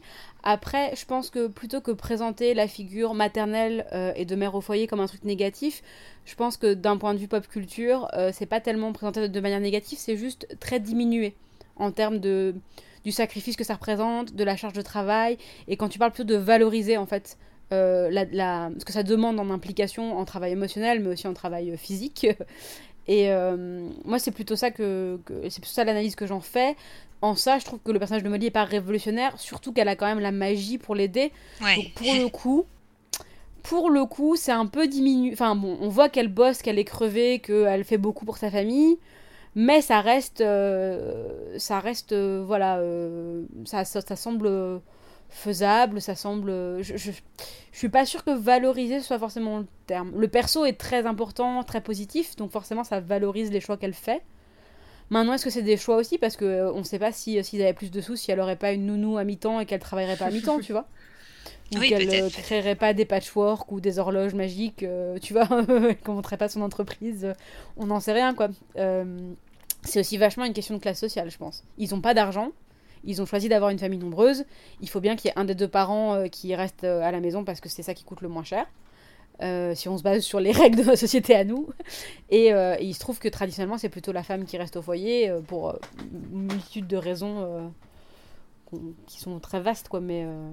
donc pour moi, c'est pas forcément non plus euh, un perso euh, ultra. Enfin, la, la, description de la mère au foyer est pas forcément euh, non plus hyper subversive, quoi.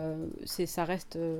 Mais c'est vrai que le personnage est très positif et que pour le coup, il y a quand même aussi vachement l'idée de la dévotion et de, de Harry qui est vachement euh, plein de gratitude et qui lui n'a pas connu cette, euh, ce, luxe d'avoir une mère qui s'occupe de lui en opposition à ses fils qui sont clairement euh, le cul dans le pâté et qui ont genre qui sont quand même pas tout à fait il y a peut-être un moment où Fred et George dit qu'ils apprécient plus leur mère maintenant qu'ils sont obligés de laver leur linge sale eux-mêmes c'est assez rigolo c'est à peu près le seul moment peut-être où les, les, fils, les fils Weasley ont l'air de se rendre compte. Euh, voilà.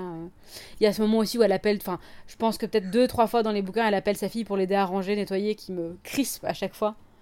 Euh, J'ai les, les, dents qui grincent à chaque fois que je lis ça parce que ça m'énerve. Mais euh... elle, elle appelle pas, elle demande pas à Harry et Ron d'éplucher des patates. Si, oui. si, si, c'est vrai, c'est ce que j'allais dire. Et à dégnommer le jardin. On pourrait peut-être un peu questionner le, les, les, rôles genrés dans les tâches ménagères euh, magiques, je ne sais pas. Est-ce que c'est pas plus viril de dégnommer que d'éplucher les patates? J'en sais rien. Je sais pas. Mais oui. Mais c'est vrai qu'elle implique ses fils dans les tâches quand même aussi. C'est aussi dit un petit peu. En général, tout le monde est plus ou moins impliqué, c'est juste que souvent elle, elle cherche à, à, séparer aussi euh, des fois euh, oui. les, les, les, amis ou quoi, donc du coup euh, elle, oui, elle oui. assigne des tâches différentes. Mais, mais du coup, pour le statut de mère de manière générale, je trouve que voilà, enfin, l'amour maternel et le personnage de la mère qui est ultra présent dans Harry Potter est particulièrement quand même valorisé. Euh, l'amour ouais. maternel, c'est euh, la chose la plus belle euh, qui sacrée, magique. Voilà, c'est euh, c'est ce qui a sauvé la vie de Harry. Enfin, c'est. Mais ça, c'est ça, c'est le christianisme. Ça, c'est ça, c'est le christianisme dans l'écriture de de J.K. Rowling. C'est le côté. Moi, j'ai vraiment du mal avec ça, quoi. Moi, ça me. Bon, faut, ça me faut, donc. faut rappeler que Rowling est chrétienne. voilà, elle le dit. Elle, elle, Elle- dit elle-même oui, qu'elle est croyante. Enfin, donc ça a forcément joué un rôle, c'est sûr. Mais. euh, Et que son interprétation du, du christianisme a énormément influencé l'écriture d'Harry Potter. Mhm. Puisque un des arguments de, pour dire qu'elle n'a pas été vocale, euh, enfin qu'elle n'a pas visibilisé le fait qu'elle était croyante, c'était parce qu'elle avait peur que les gens euh, devine puissent la trop fin. prévoir la Mm. série et fassent trop de liens. Donc Mm. ça a quand même vachement influencé son écriture. euh. Et après, je me rappelle quand même avoir lu quelque part qu'elle disait quelque chose du genre... euh, elle est croyante, mais enfin, elle est aussi croyante dans le fait que sa, croi... enfin, que sa foi va revenir. Enfin, c'est assez... euh, ça reste quand même quelque chose... Je pense pas que ce soit quelqu'un d'extrêmement religieux non plus. Euh, mais, mais, euh, mais ça reste quelqu'un qui a été fort influencé par, euh, par la culture euh, de la religion chrétienne. Et ouais, Mhm. voilà. Ouais, c'est ça, ça, ça imprègne son, son, Après, ses références, mais après, elle elle fait pas de prosélytisme en soi. Mais, euh, mais c'est vrai qu'après, au niveau du contexte, euh, il y a quand même, voilà, par rapport au statut de la mère, voilà, ça, ça, ça- sa propre mère euh, décède alors qu'elle commence à écrire et ça influence toute la suite euh, Bien sûr. de la construction de, de, de, de, de la saga. Elle-même se retrouve mère célibataire, voilà, dans une situation À ce très, moment-là. très précaire où je pense que du coup, ça, tout, ça, tout ça, ça influence, euh, je pense quand même aussi. euh, énormément le, la façon dont elle écrit les mamans, euh, les Voilà. mères, ça c'est sûr. Mm. Après, moi j'ai beaucoup beaucoup de mal avec cette survalorisation de la de de l'instinct maternel, de l'amour maternel. Oui, c'est surtout Mais ça, ouais. pour le coup, c'est vrai qu'on peut lui accorder le fait que, par exemple, Dumbledore, à un moment, dit très clairement que toutes les mères ne sont pas capables du sacrifice que Lily a fait. Oui. Donc ça c'est Ouais. intéressant aussi par exemple. Et ça et ça revalorise aussi le sacrifice le sacrifice pardon. Le, le... c'est pas vraiment un sacrifice mais enfin si un sacrifice que Si, Narcisse a fait à la fin. sacrifice, Si c'est un sacrifice aussi en fait hein, même. Mais euh, donc ça le valorise, ça le valorise d'autant plus que Dumbledore a clairement dit toutes les mères n'en sont pas forcément capables. Mhm. Mais maintenant, c'est vrai que ce truc de, de, de ouais, la, la maman comme figure euh, d'un amour inconditionnel et, euh, et salvateur, moi, ça me, ça me brosse pas dans le sens du poil euh, des féministes qui ne se rasent pas les poils. Et, Voilà. et c'est surtout, du coup, à l'opposé, l'idée que les personnes, les personnages qui sont décrits comme des mauvaises mères sont forcément des mauvaises personnes. Et moi, c'est aussi ça qui, Ouais, voilà, c'est définir la personne par son statut de mère. Euh, typiquement, la mère d'Agrid, euh, ou de tout ce, tout ce dont on se souvient, c'est qu'elle a abandonné son fils. Bon, c'était une géante, c'est un cas un peu particulier, euh, mais voilà, c'est tout ce qu'on sait d'elle. C'est, elle est définie par cet unique acte et c'est un personnage Clairement. mais ça reste dérangeant dans la façon dont c'est présenté, je trouve. Il y, a, il y a aussi la mère de Sirius, qui est pareil. euh, on ne sait juste qu'elle a un portrait qui hurle sur son fils à, à tout bout de champ. Euh, la Bellatrix, qui est Ouais, techniquement j'allais une- dire Bellatrix. Qui, qui est techniquement devenue une mère. Euh, Ah non, mais moi je refuse de. Je, je, je n'adhère Oui, pas non. au canon. Je- J'adhère à la thèse de la mort de l'auteur pour la question de. pour, pour la question de la pièce de théâtre. J'applique arbitrairement. Euh, et, et bon, on a euh, Mérop, Gaunt, Oui, Euh, la faible. Faible. Ouais, c'est horrible, putain. où, je lisais, je lisais justement un article de Muggenhead super intéressant aujourd'hui où il, il disait que dans cette, dans cette situation-là, ce qui était encore plus problématique, c'est que l'absence, enfin, le fait que euh, Mérop ait littéralement violé euh, son mari, euh, c'était ça qui faisait que Voldemort était méchant et donc ça, ça laissait l'idée que euh, les enfants de, de, de, de, ma- de- Oh de là relations là. sans amour Ouais. euh, devenaient méchants quoi. Alors plus. ça, par contre, c'est carrément hardcore. Mais parce c'est que alors, c'est deux choses différentes en plus. Il y a d'un côté, enfin, c'est pas le fait de justement d'être issu d'un viol, c'est le fait d'avoir grandi sans amour. Ouais. C'est deux choses complètement différentes. Quoi. Parce que euh, il faut pas oublier qu'il y a quand même plusieurs personnes issues de l'adoption qui ont parfois beaucoup critiqué l'écriture d'Harry Potter sur ces questions-là, du fait que si tu grandis en institution, t'es incapable d'amour, si tu, euh, enfin, tous ces- toutes ces choses-là, etc. Et euh, quand on prend en considération le fait que quand on est adopté, c'est hyper central au niveau de ces questionnements de comment on a été conçu. Est-ce que c'était un acte d'amour ou est-ce que c'était un acte de violence? Euh, Bon, c'est compliqué quoi. Mm. Et après, euh, et de toute façon, le- le- le- les propos de J.K. Rowling sur le, sur, le- sur le sujet sont extrêmement critiquables. Euh, même si elle est pleine de, de bonne volonté avec l'humour, etc. Son, son propos sur les institutions, je pense que c'est quelqu'un qui a été très fort marqué bah, de par son âge, par euh, la visibilisation des, orphel- des orphelinats, euh, notamment euh, en Roumanie. Elle en parle elle-même, quoi. Mhm. Euh, elle elle s'est d'ailleurs vachement inspirée des recherches euh, qui ont été, encore une fois, extrêmement visibilisées dans les années euh, 90-2000, euh, où il y avait des recherches neurologiques sur les enfants, justement, qui grandissaient dans des orphelinats surpeuplés en Roumanie, et où, effectivement, ils étaient incapables, selon les recherches, encore une fois, d'exprimer des émotions, de l'amour, etc. C'est quelque chose qui avait fait un- beaucoup de bruit à l'époque, et qui avait énormément choqué, forcément. Mais après, c'est un point de vue qui, qui est beaucoup plus complexe que ça et, euh, et qui mérite euh, quand même euh, beaucoup plus de, de subtilité par respect pour les, pour les personnes qui, ont, qui, elles, partagent ce vécu, dans la, encore une fois, dans le vrai monde de, de la réalité véritable. Je, je, je, suis désolé parce que du coup je pense que c'est un sujet hein, encore différent, etc. Mais c'est juste que c'était cette idée de, de l'amour de, de l'amour maternel et de l'absence d'amour maternel qui qui découlait Oui. euh, et qui, qui impactait bien d'autres choses dans l'écriture de J.K. Rowling aussi. Bien Euh, sûr. Donc euh, voilà, c'est- mais c'est sûr que c'est encore un tout autre sujet. Euh, et je pense qu'il va falloir qu'on passe au- à la question du sexisme ordinaire parce que ça fait déjà longtemps qu'on parle. Ouais. Euh, donc du coup, on a un peu fait euh, un petit récap des euh, différentes euh, représentations des personnages féminins euh, qui sont plus ou moins euh, Bah, mauvaise mère, Voilà. mauvaise personne, ça me paraît un bon résumé euh, d'un exemple de féminisme ordinaire. Voilà. Bah, bah, c'est quand même un cliché qui a la peau bien dure. Mais du coup, voilà, est-ce qu'on parlé, il y a, y y beaucoup de scènes dans la saga qui peuvent être assimilées à du sexisme ordinaire. Du coup, est-ce que tu, tu pourrais définir brièvement ce que c'est que le sexisme ordinaire pour. Alors, le sexisme ordinaire, ben, c'est une forme de sexisme qu'on a tellement intégré dans nos codes sociaux, dans nos mécanismes de fonctionnement, qu'on a vraiment beaucoup de mal à s'en détacher et à le percevoir. C'est la définition que j'en ferai, c'est ça, c'est des actes qui nous... C'est aussi beaucoup des actes qui nous paraissent anodins tellement on y est habitué, on y est désensibilisé, mais qui ont en fait, euh, qui sont révélateurs de problèmes euh, hyper profonds euh, sociaux et culturels. Et du coup, c'est des, des, des, choses qui peuvent paraître anodines et pas graves, qu'on brosse souvent un petit peu du revers de la main euh, comme des choses superficielles, mais qui sont en fait euh, beaucoup plus profondes, beaucoup plus révélatrices. C'est aussi des choses qui sont très répétitives. Euh, et le sexisme ordinaire, ça s'inscrit aussi dans ce qu'on appelle le sexisme systémique, c'est-à-dire à un niveau institutionnalisé.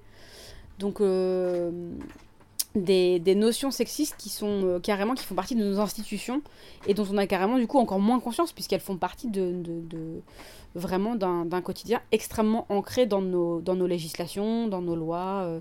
Donc on va penser par exemple au congé maternité, euh, c'est un des, un des exemples les plus parlants de, euh, de sexisme ordinaire, mais il y, y, y en a plein, que ce soit en termes de droits reproductifs, etc. Il y a, y a, beaucoup, beaucoup d'exemples. Donc ça porte bien son nom, le sexisme ordinaire, c'est le sexisme qui passe un peu inaperçu parce qu'il est tellement ordinaire qu'on n'a plus l'habitude de le voir. voilà. Merci. Euh, et bah, donc du coup, voilà, on a beaucoup de scènes euh, dans Harry Potter qui relèvent euh, du sexisme ordinaire. Et donc quand on parle de représentation de personnages féminins et de sexisme, bah, c'est important de pointer ces, ces passages du doigt pour montrer qu'il y a, comme on l'a comme on l'a dit avec certains personnages féminins, il y a des gros problèmes de représentation et de et, d'écriture sur certains, sur certains points, notamment sur les relations, euh, relations euh, romantiques, euh, amoureuses entre certains personnages. et voilà, là, moi, la première scène qui me, qui me vient en tête et qui, qui me choque toujours, c'est celle de celle de Ginny dans le tome 6. Donc on a, on a Harry et Ron qui surprennent Ginny en train d'embrasser Dean Thomas dans un couloir et Ron qui, euh, qui se met à hurler et à insulter sa sœur et à, à lui dire mais, euh, mais, mais qu'est-ce que tu fais? Mais, euh, mais tu devrais pas faire ça, mais c'est n'importe quoi. c'est tu, tu t'as envie que tout le monde... t'as, envie que tout le monde te prenne pour, pour, pour, une, pour une pouffe, quoi. C'est vraiment... il le dit pas, bah, clairement, pour une prostituée, même, c'est ce qu'il ce qui implique. Donc c'est. ça, il, il, le dit pas, mais il le sous-entend très fort. Il n'a pas le temps de le dire. Il n'a pas le temps de le dire parce que ça. le coupe. Il, va dire le mot traîner, que tout le monde la, ça. la traite comme une traînée. Donc euh, il, a pas, il a juste pas le temps de le dire parce qu'il se fait couper la chic, mais. Euh, non, non, très clairement, très clairement. Et. Et, euh, et ça reste, ça dénote de, de plein de trucs hyper, hyper toxiques et qui relèvent vraiment du sexisme ordinaire, effectivement, quoi, parce que c'est c'est du slut shaming. Et en plus, c'est du slut shaming. Donc, ouais, le terme, euh, le terme qu'on a récupéré des anglais, c'est slut shaming pour ça.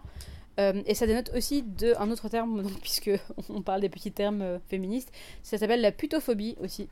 C'est donc dénigrer l'idée de d'être travailleuse du sexe et donc euh, partir du principe que c'est quelque chose de dénigrant, de mauvais, ce qui est une, une, très très vaste discussion qui divise énormément euh, les féministes, mais euh, ça reste un terme qui existe aussi, et, et c'est intéressant de, voir que la promiscuité, donc le fait d'être, d'avoir une relation charnelle avec quelqu'un, d'embrasser, d'être dans l'affection, dans les gestes d'affection physique, là il y a cette peur d'être perçu de faire ça en échange de quelque chose quand tu es une femme, d'en tirer une forme de profit c'est quelque chose de, de, diabolisé, en tout cas, très clairement. Euh.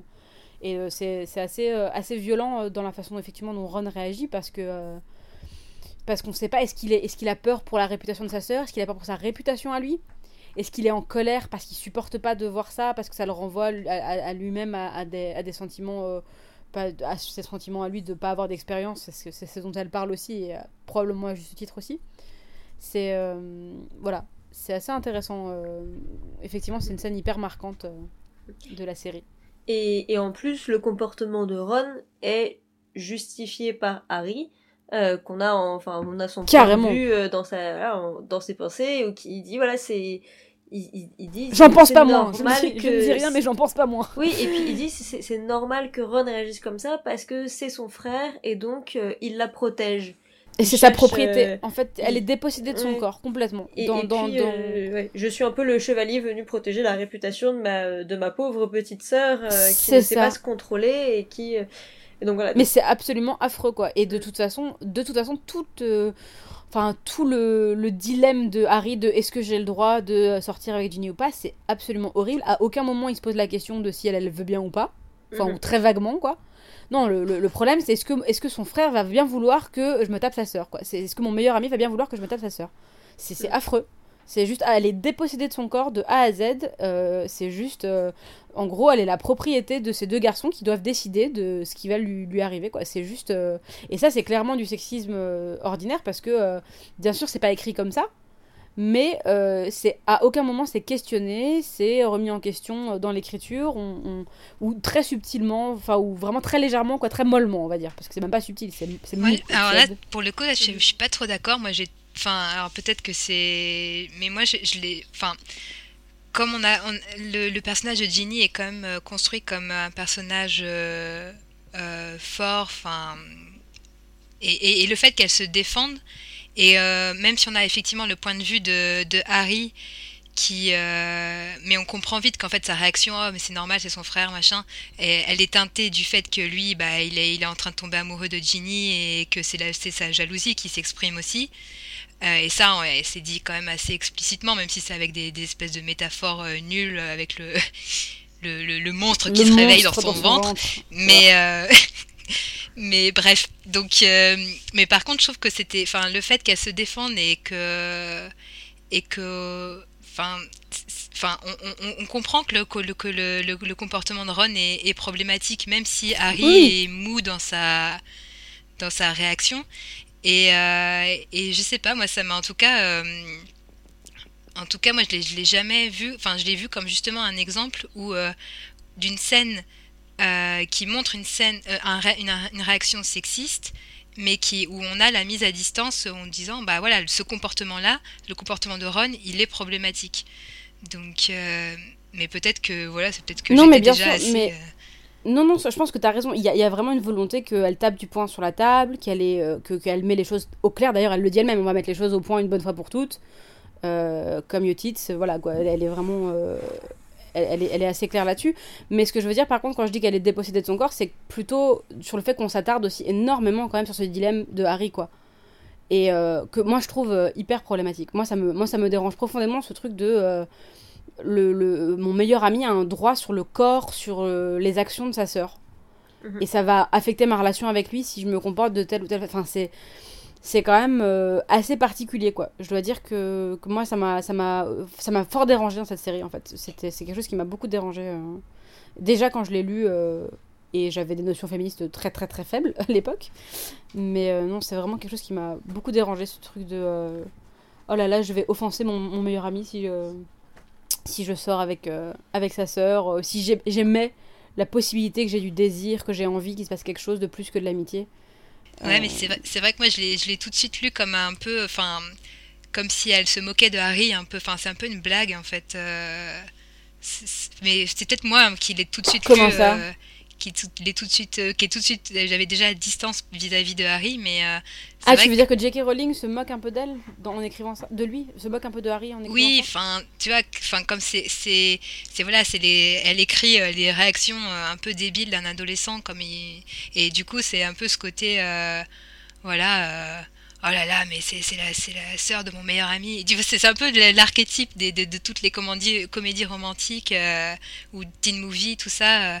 et du coup, je, je trouvais qu'elle jouait un peu avec ce...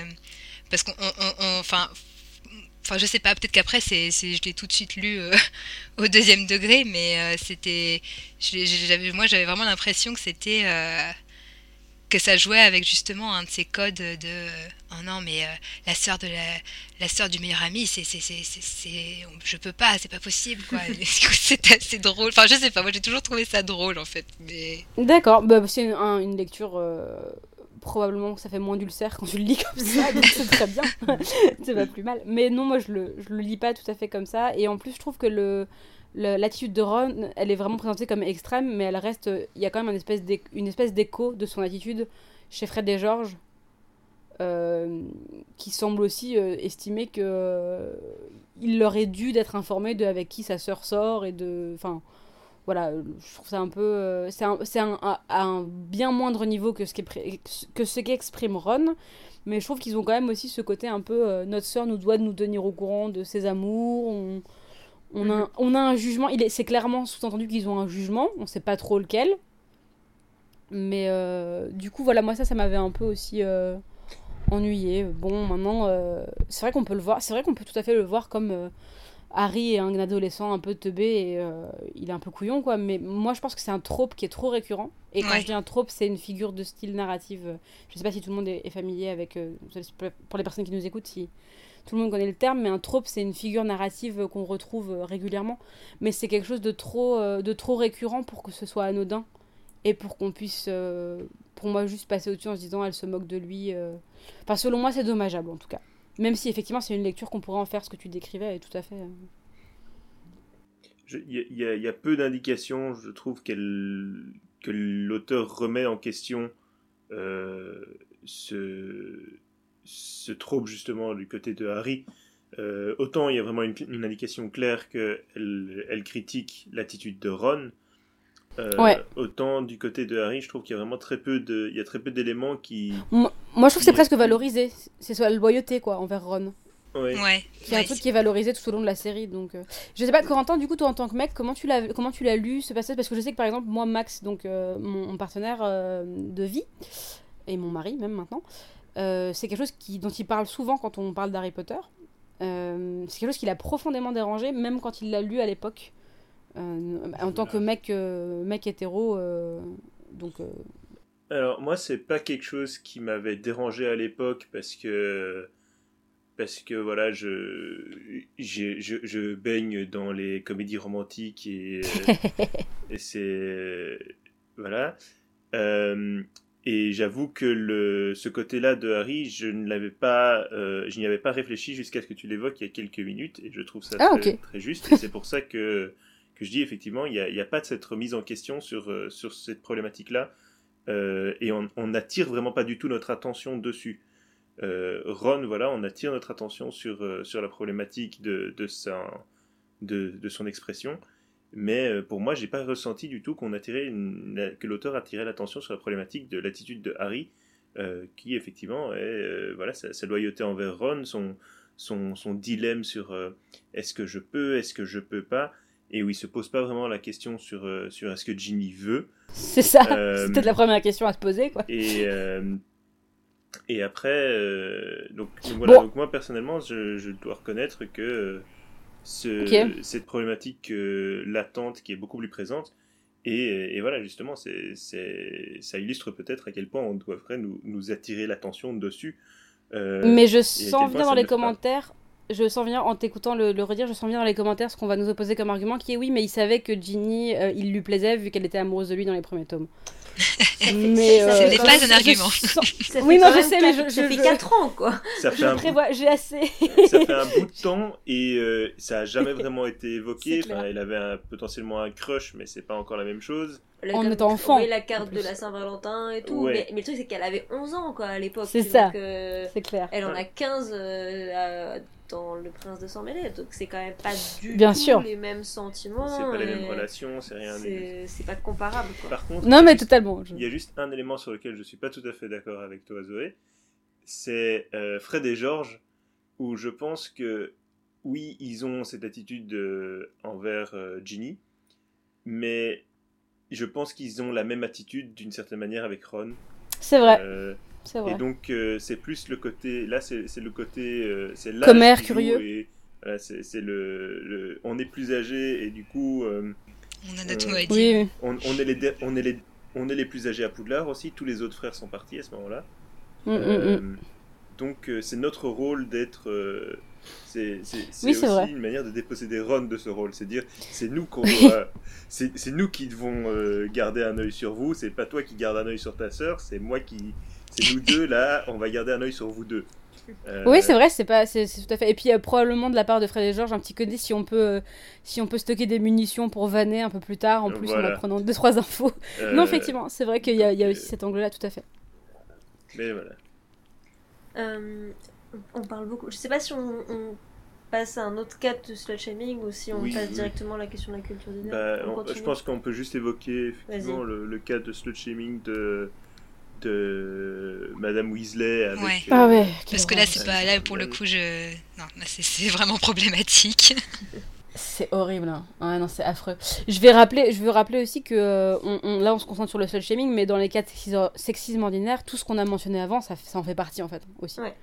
Euh, mais du coup, Euh, peut-être juste pour le, ouais, pour le contexte, donc Mais le cas oui, de oui. Madame Weasley dont, dont on mentionne, donc c'est dans le tome 4, euh, on a euh, Rita Skeeter qui a écrit de nombreux articles assez euh, diffamatoires et euh, issus de mensonges dans Sorcière Hebdo et la Gazette du Sorcier, euh, où elle a notamment sous-entendu qu'il y avait un triangle amoureux entre Harry, Hermione et Crum. Suite notamment à, la participation d'Hermione au bal de Noël avec Crum.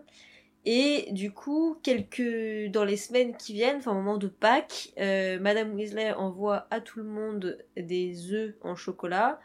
Et, Sauf à Hermione. Alors, en fait, ils ont tous un énorme œuf, œuf de œuf au ça. chocolat, et elle, elle a un tout petit œuf dit un œuf de poule, alors que les autres, c'est des œufs de dragon. Euh, et quand ils se voient quelques temps plus tard, parce que les Weasley viennent, euh, viennent à Poudlard pour assister à la troisième tâche, je crois que c'est que c'est bien à ce moment-là, euh, il se dit qu'elles sont, que Madame Weasley est très froide envers, envers Hermione, et c'est vraiment que quand Harry dit mais euh, Madame Weasley, j'espère que vous n'avez jamais cru euh, ce que Rita Skeeter racontait à mon sujet. Euh, Enfin, Hermione n'a jamais été ma copine. Et c'est vraiment à ce moment-là, une fois que Harry doit intervient, que Madame Weasley change de comportement envers Hermione et redevient tout à fait cordiale. Alors, plus que du slut shaming, pour moi, c'est pas forcément du slut shaming, c'est vraiment plus du sexisme, dans le sens où pour les filles, elles passent beaucoup moins à Hermione le fait de peut-être flotter d'un garçon à l'autre, papillonner un petit peu, alors que pour un garçon, elle l'aurait peut-être passé, le fait de papillonner d'une fille à l'autre, parce que c'est le Mm. droit d'Hermione au final, d'être peut-être dans une relation avec Harry, puis de se mettre avec, euh, avec Victor Crumb, enfin, il n'y a pas spécialement de... Enfin, ça va, ils ont 15 Mm. piges, je pense que c'est, tu vois, et, euh, on peut envisager, en tant qu'adulte, je pense que tu peux être assez rationnel pour te dire, ils ont 15 ans, ça me paraît raisonnable qu'ils passent d'un copain, une copine à une autre. euh, voilà, on n'est pas obligé de tous rencontrer notre âme sœur et euh, la personne avec qui on va passer notre vie à, à 15 piges, quoi. Mhm. Donc euh, je pense que moi je l'ai le plus comme euh, elle est elle veut pas que elle est très surprotectrice de Harry déjà, ce qui est assez limite maladif quoi. Et, et donc du coup et en plus effectivement il y a je pense est-ce qu'elle aurait été aussi sévère dans le jugement de ce comportement avec un avec un garçon? Je sais pas. Mhm. Ça, c'est, euh, Mais moi, je l'ai pas forcément lu comme du slut shaming de Ah, euh, tu, tu tapes quelqu'un. Euh, Je l'ai plus vu comme Ah, tu, tu passes d'un garçon à l'autre. euh, Enfin, t'as fait du mal à mon, à mon petit protégé, Ouais. mon fils. Oui, euh, ouais. Ouais, c'est vrai que c'est plus, t'es plutôt euh, oui, cœur, la t'as réaction. brisé le cœur d'Harry. euh. Ouais, c'est ça. Mais ça, après, ça rentre un peu dans le prisme. On va dire si on considère le slut shaming un peu comme un prisme plus vaste et pas juste comme un spectre et pas juste comme euh, des cases à cocher. Effectivement, ça rentre un peu là-dedans parce que c'est ce côté. euh, ah là, si tu passes d'un garçon à l'autre, c'est pas bien quoi. Les Mhm. pauvres garçons, ils vont pas s'en remettre, les pauvres chéris.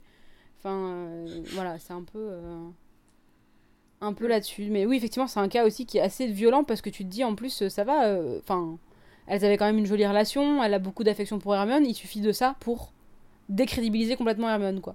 C'est ça, Quand t'es une meuf, il, suffit- il suffit de blesser. euh, Alors que Harry, il y a plusieurs fois où il, blesse son fils, où il est euh, plutôt maladroit et pas très sympa. Mais visiblement, euh, ça, ça ne. Oui, et puis ce qui est dingue, c'est que ça dure quand même plusieurs mois. Ouais. Et, Ah ouais, c'est euh, horrible. Et, enfin, qu'il faut voilà, que ce soit Harry qui a 14 ans qui intervienne pour dire. Auprès d'une adulte. auprès de l'adulte euh, pour dire euh, vous savez ce que vous avez lu dans le journal c'était pas vrai Euh, c'est enfin Et c'est également du sexisme dans la description de ce que la réaction de, ma- de, We- de Madame Weasley en fait. Mm. Parce que de Mrs Weasley parce qu'en fait euh, c'est vraiment un cliché qu'une maman réagirait comme ça quoi quand son petit Ouais. fi- son, son petit garçon chéri a le cœur brisé et donc euh, la, la, la fille qui lui a ca- qui lui a brisé le cœur c'est une petite péronnelle superficielle euh, méchante enfin c'est quand même très cliché quoi donc Mhm. c'est aussi un cliché très sexiste c'est aussi quelque chose qui, qui, qui gâche la belle relation, une relation plutôt positive entre deux personnages féminins forts. Ça vient un peu affaiblir ces deux choses-là. Donc c'est donc c'est sexiste à plein de niveaux. C'est vraiment euh, hyper triste en fait comme euh, Ouais, c'est triste. comme Parce passage. Je pense que ça nous a toutes choqués probablement quand on l'a lu parce que moi aussi ça m'a beaucoup marqué. Parce qu'il me semble pas qu'on ait de. Enfin, on sait pas en tout cas explicitement si euh, Mrs. Weasley s'est excusée auprès d'Hermione, tout simplement. Mais oui. ou, euh, Carrément. Il y a, il y a, a priori, enfin, il y a, il y a rien qui est mentionné directement, c'est vraiment juste, elle change tout à coup, euh, dès que Harry lui dit ça, elle change de comportement, et en plus, c'est, enfin, à nouveau, le cliché de, il faut que ce soit l'homme qui intervienne pour que euh, ça se rabiboche. C'est ça. Et il suffit aussi d'une erreur de la part du personnage féminin pour être complètement démonté de son piédestal Ouais. et de, ses, de, de, de ce qu'elle avait réussi à gagner comme... euh, Parce que pardon, mais dans, dans, le genre, euh, dans le genre insupportable et qui font connerie sur connerie et euh, les, les deux autres, ils sont quand même pas mal, quoi. Mhm. Mais il me semble pas qu'à aucun moment il y ait cette attitude de la part de, de Mrs. Wesley ou même d'autres adultes, quoi. Alors que soudainement, quand c'est le personnage féminin, euh, il y a droit qu'à ses- il y a, il y a droit à one strike et après c'est fini, quoi. Il y a Et pas ça, de...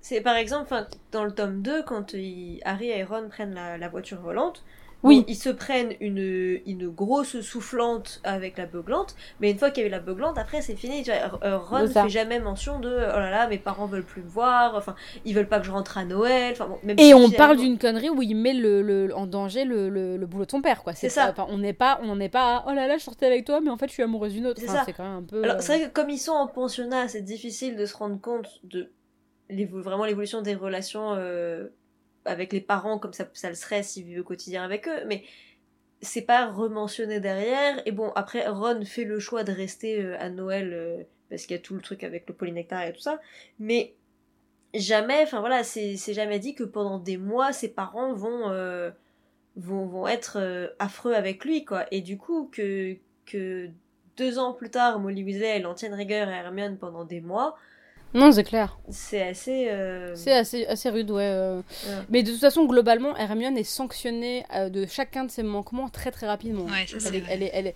contrairement aux deux autres, c'est pour ça que j'adhère beaucoup à Hermione Granger et les deux bolos parce que euh, c'est vraiment ça. Quoi. La moindre, le moindre faux pas, euh, elle prend cher, quoi. Que ce soit de la part du- de, de, de la narration, de la part des deux garçons, euh, de la part de McGonagall aussi parfois, qui est vachement dure avec elle si elle.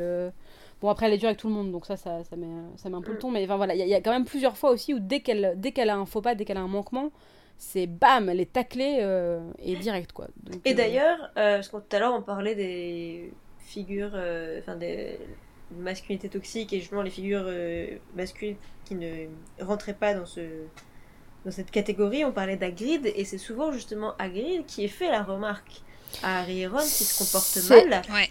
Et- c'est Hagrid qui prend la charge du travail émotionnel C'est ça, et qui dit mais vous vous de rendez pas euh. compte, vous êtes vachement dur avec Hermione, euh, vous devriez, enfin, et du coup je trouve ça très intéressant que lui prenne cette, euh, cette Ouais. initiative et joue ce rôle-là euh, dans un peu dans le rétablissement de leur relation du coup eux, en tant- euh, amicale quoi, parce que c'était quand même mal barré à plusieurs reprises quoi. non non clairement très clairement effectivement Euh, mais la question du travail émotionnel est, est aussi euh, hyper sexiste le fait de prendre en charge les discussions sur les émotions sur ce qu'on ressent c'est quelque chose qui est attribué aux femmes par défaut dans nos sociétés encore une fois occidentales Euh, et, euh, et dans Harry Potter, c'est flagrant et c'est épuisant et ça donne envie de mettre des tartes, quoi. à, à part, effectivement, quelques fois où c'est Hagrid ou Dumbledore qui fait le taf. Euh, c'est très très fatigant de voir Hermione faire la locomotive émotionnelle et euh, tout expliquer euh, tout le temps. Et, euh, et tout, enfin voilà, c'est c'est, euh, assez, euh, c'est assez drainant, quoi. Quand tu- Pour le coup, c'est très réaliste, par contre. euh, C'est intéressant de noter que Harry fait ce travail une fois, un peu, avec euh, Lupin dans le septième tome. Ouais. Quand ça? C'est Lupin qui dit euh, je, je, veux, je viens avec vous et, et Ouais. je quitte ma femme et, Et je, mon je bébé laisse à mon naître. bébé qui va naître et, et je Ouais, viens avec vite. Et Ouais, vite, rapidement, enfin, quand voilà, même. euh, rapidement, Mais- mais, mais oui, c'est oui, Harry oui. qui lui dit euh, Eh oh, ressaisis-toi, euh, c'est pas tout à fait ça. Quoi. Ouais, et en même temps, il le fait aussi d'un- d'un point de vue assez parce qu'il a un trauma lié à ça, quoi. Mm. Ouais. Donc, j'ai enfin, je veux dire, on va dire encore heureux, quoi. Tu vois, on n'est pas non plus. euh, Mais oui, effectivement, c'est vrai qu'il y a ce moment-là. euh, euh, Après, il y a deux, trois figures euh, masculines qui le font. Euh, Lupin, effectivement, c'est une figure euh, qui est vachement dans la discussion aussi et dans le raisonnement, être posé. Cyrus peut avoir ce côté-là aussi, même s'il est très, très impulsif. et qu'il avait plus de mal suite à ses traumas à lui à, aborder ses, sentiments. Donc il y a quand même, on a quand même des personnages masculins qui sont bien écrits, je trouve. C'est ça qui est d'autant plus frustrant quand on est, quand on voit les persos féminins qui sont beaucoup plus, je trouve, qui manquent un peu de ce, de, cette subversion qu'on peut avoir dans les personnages, en, termes de rôle genré en tout cas, dans les personnages masculins. Mm. Mhm.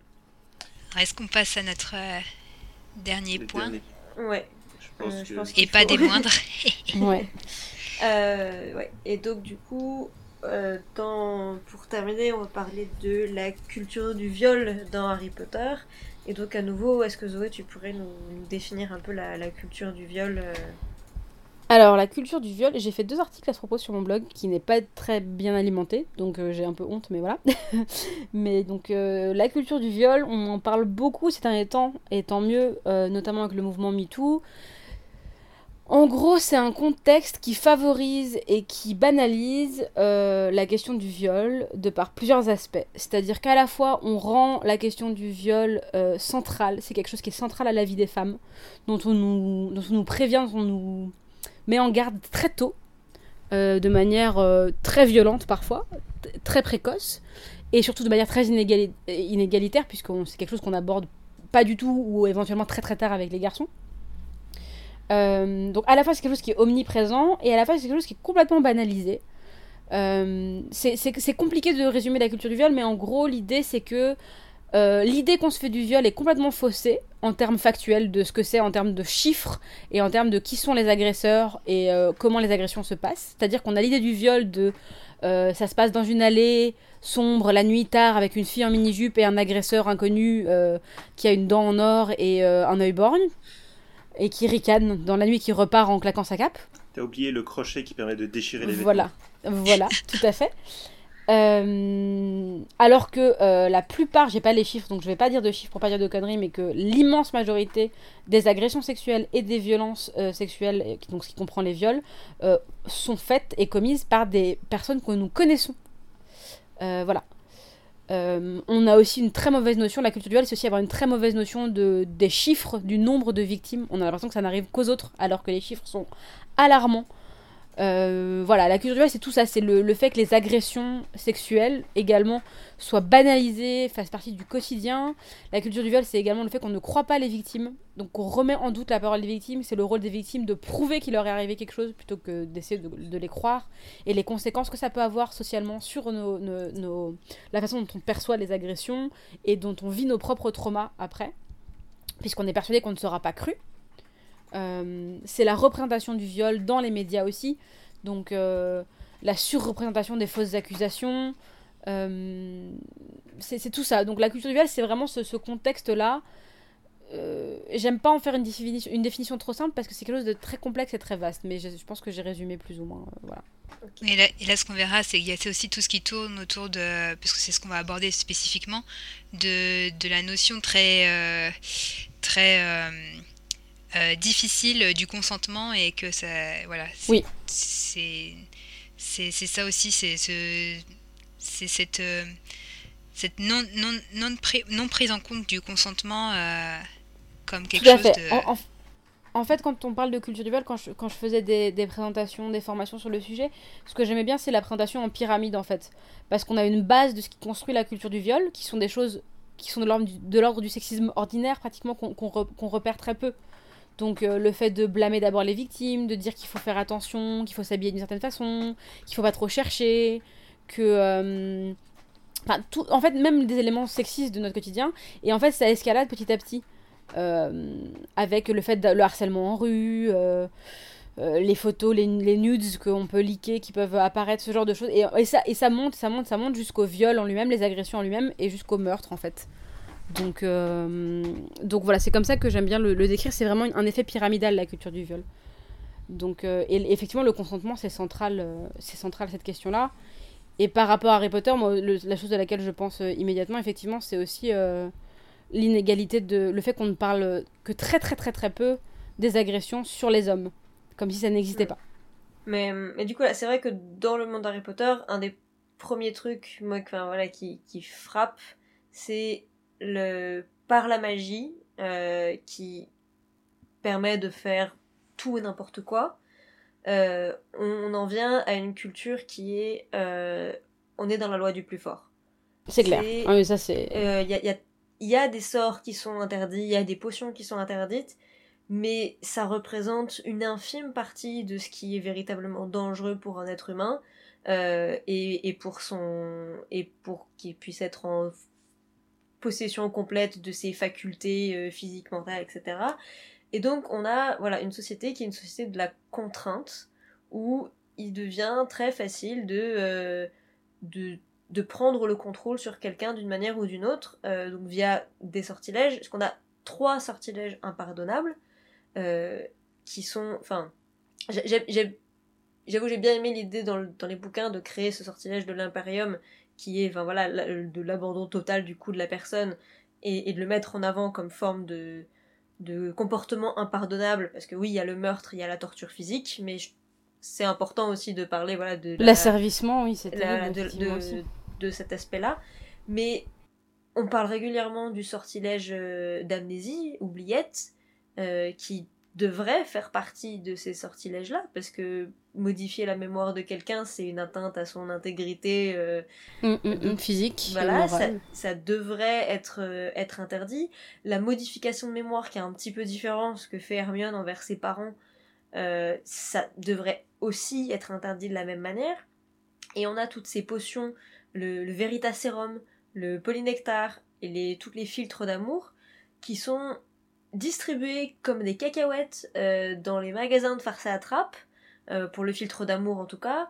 Le polynectar, il l'étudie, enfin, il l'étudie en sixième année, mais bon, bon, Hermione arrive à en faire en deuxième année, mais c'est un cas un peu particulier, mais il l'étudie en deuxième année, en, sixième année, tout comme le Veritaserum, et euh, c'est pas, il y a aucune mise en garde de Slughorn euh, vis-à-vis de ça. Il y a des chaudrons entiers dans les salles de classe, et d'ailleurs on se rendra bien compte que le chaudron de polynectar, il sera volé.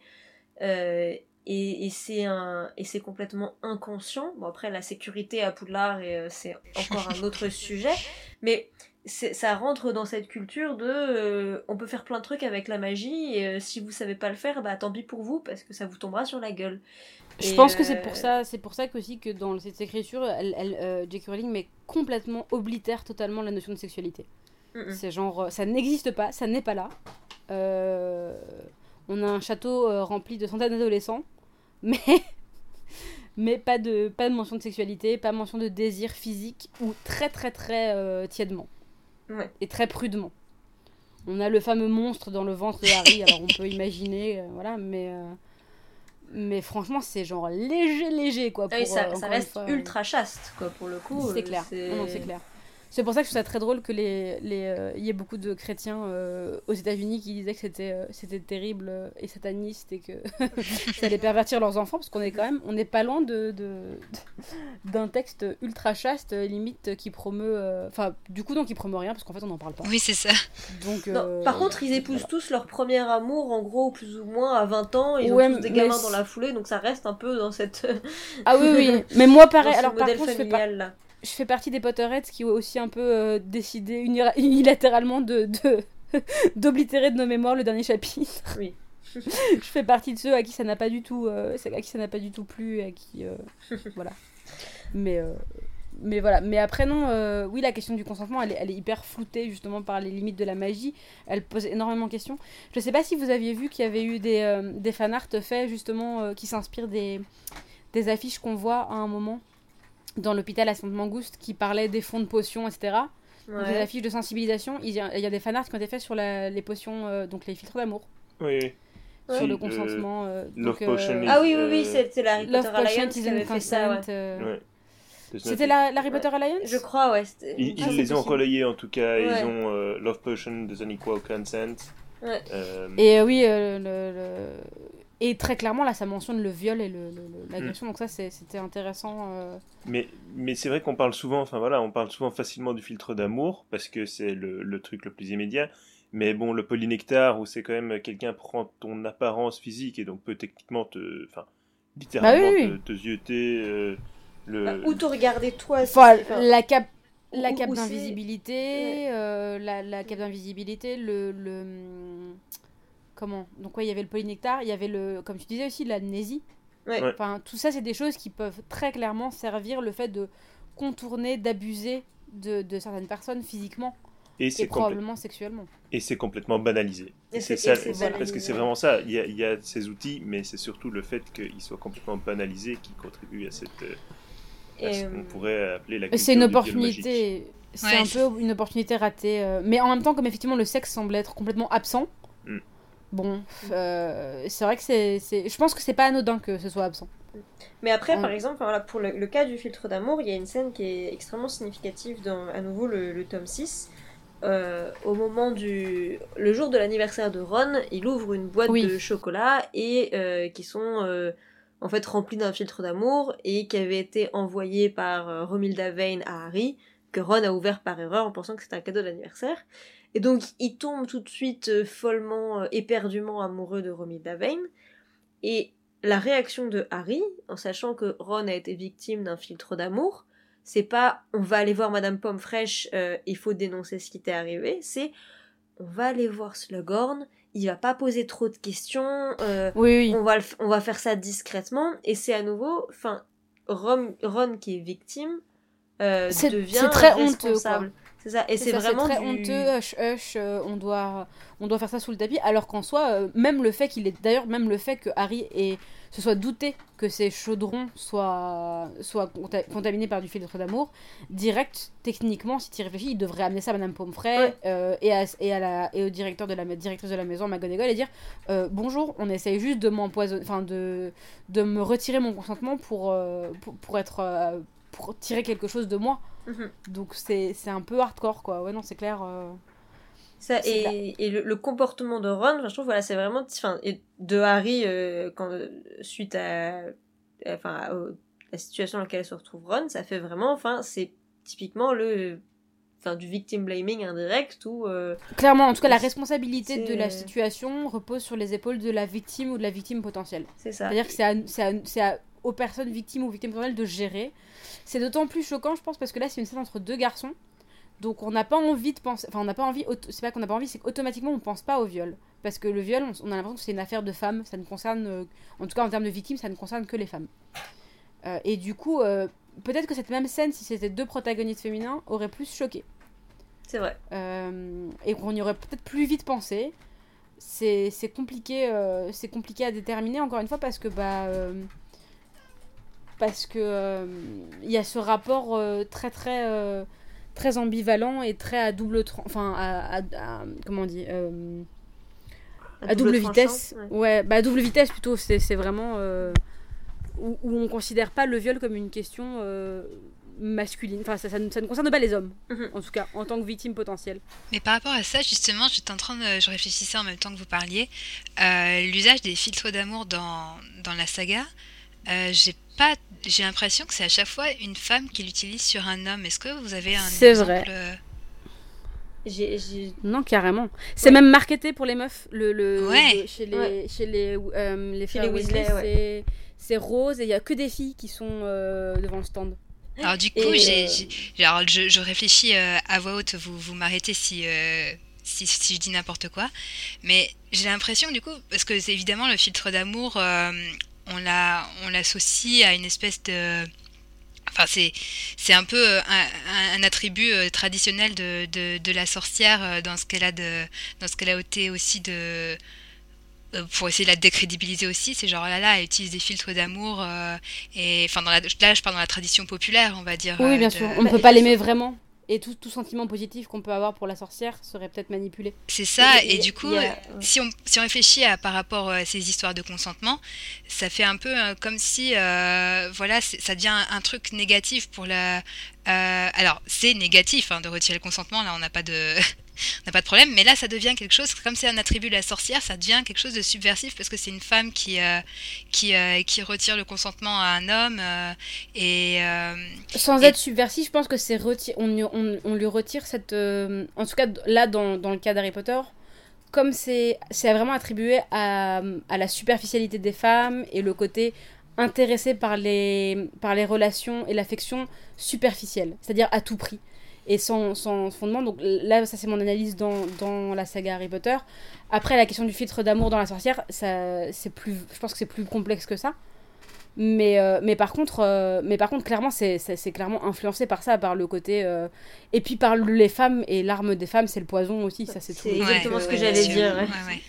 Donc, ça, c'est quand même. C'est l'image des enchantresses qui, qui vont vraiment priver de, de, leur volonté et qui vont prendre le pouvoir sur des hommes. et ce qui est intéressant, c'est, aussi, parce que du coup, ça, ça me fait penser, on a un cas dans Harry Potter qui est vraiment ça, mais euh, à l'état naturel, c'est les Vélanes. Euh, on parlait tout, à l'heure de, de, Fleur qui est quand même à moitié Vélane. Et là, ce... Moins qu'à moitié quand même, c'est sa grand-mère. Ouais. un quart Vélane. Mais bon, les Vélanes, euh, on les voit à la Coupe du Monde de Quidditch. Et de par leur simple apparition, leur simple apparence, elles privent pas mal d'hommes de, de, leur volonté. Et ce qui est mm, mm, mm. intéressant aussi dans la figure des Vélanes, c'est justement que quand elles se mettent en colère, elles ont ce côté euh, repoussant, harpie de la sorcière traditionnelle. Euh, Hystérique. voilà, et on a vraiment ce. C'est le. Les Vélanes, c'est vraiment l'ambivalence de la sorcière traditionnelle, c'est ce côté euh, monstrueux, repoussant, terrifiant, et à la fois ce côté enjôleur, charmeur, euh, qui, prend le, qui prend le contrôle. Et, et donc, euh, on a vraiment aussi ce, ce cas-là euh, chez, ces, chez ces créatures. Quoi. Mais, c'est vrai qu'on est encore. Pas euh, c'est vrai que là, on est encore dans, dans, ces, dans ces idées de, culture du viol quand on pense à, ces idées que l'homme ne peut pas se contrôler euh, face au charme des femmes. Euh. Totalement, ouais. Et, et du coup, c'est vrai que là, on, s'est présenté comme quelque chose, voilà, l'homme victime, mais c'est justement ça, c'est ça fait partie aussi de la culture du viol, de, de, de, penser que les pulsions masculines face au charme féminin sont incontrôlables. Et, et accessoirement aussi, la culture du viol se base énormément sur l'hétéronormativité, donc sur le fait de présumer que l'hétérosexualité est la norme. Euh, on, ne sait pas si euh, les, sorcières lesbiennes sont attirées par les vélanes, par exemple. Ce n'est pas mm. dit. Euh, voilà, qui sait? Est-ce que il n'y mm. a pas du tout ce, il y a, y a, vraiment aucune acknowledgement. Comment on dit en français les enfants? Aucune reconnaissance. Aucune reconnaissance. Merci beaucoup. Désolé. L'esprit de Jean-Claude Van Damme possède mon corps. Euh, mais il n'y a vraiment aucune reconnaissance de la possibilité qu'une une attraction physique, une attirance pourrait arriver entre deux personnes du même genre. C'est, du coup, c'est un peu, euh, voilà, c'est vraiment très très basique. Et ça, ça s'appuie aussi beaucoup sur la culture du viol, puisque c'est un cliché qui permet aussi, encore une fois, de justifier cette idée de les hommes sont attirés par les femmes, les hommes sont bestiaux, ont besoin de sexe, euh, ne savent pas se contrôler, les femmes sont attirantes, les femmes ne contrôlent pas leur charme, parfois c'est, c'est involontaire, elles ne se rendent pas compte, ces jeunes péronnelles, de l'effet qu'elles ont. Euh, ou parfois, bien sûr, elles s'en rendent compte et ce sont des villes manipulatrices. Euh, voilà. Enfin, c'est tout ça, c'est aussi très, très, très, très, très euh, lié à la culture du viol. Hein. C'est. Et ce que je trouve très intéressant avec l'idée de la Vélane aussi, c'est que du coup, enfin, et surtout avec cette après cette retransformation un peu en, vieille harpie repoussante, c'est que ça va complètement à l'encontre de, de l'évolution du de la figure de la sorcière qui devenait petit à petit, enfin voilà quelque chose de plus positif de plus euh, c'était moins euh, à, l'époque où Harry Potter a été écrit enfin voilà on s'éloignait de euh, la figure la, sorcière traditionnelle avec son nez crochu ses verrues et, et, en, en, Europe hein. la version qu'on a en Europe parce que c'est une version qu'on décrit qui est extrêmement pareil très occidentale aussi parce que c'est en tout cas, moi, par exemple, culturellement, euh, euh, au Maghreb, on n'a pas du tout forcément le même rapport à la figure euh, féminine de la sorcière, de l'enchanteresse. C'est d'autres influences, mhm. c'est d'autres notions. Donc, c'est aussi important de, de le rappeler que qu'on reste dans un, contexte. Déjà, même ce contexte négatif, il est très occidental aussi, de base. Parce qu'il se retrouve pas nécessairement dans d'autres cultures. Mais, mais en tout cas, ouais, avec, voilà, dans ce contexte-là, c'est un peu, je trouve, du, du rétro-pédalage où, enfin, certaines sorcières, je montre Harry Potter, on pourrait dire, ah bah voilà, les, les sorcières comme les sorciers, enfin, il n'y a pas vraiment de différence, enfin, c'est des humains, ils pas de différence physique, il n'y a pas tout ça. Et là, du coup, avec cette créature euh, qui, qui a l'impression de représenter la sorcière des contes de fées terrifiants, euh, c'est. Enfin. Moi, je les ai pas du tout perçues comme des sorcières. Euh. Je les ai perçues comme des créatures et c'était comme ça que c'était justifié. Mais après, c'est vrai, oui, je pense qu'il y, y, a, comme disait Cory, on peut pas, on peut pas non plus nier l'influence de la figure classique dans, dans, nos, dans les écrits, dans la littérature, comme, comme elle l'a- la littérature euh, européenne, occidentale, comme elle a influencé J.K. Rowling très probablement. Donc, euh, Mhm.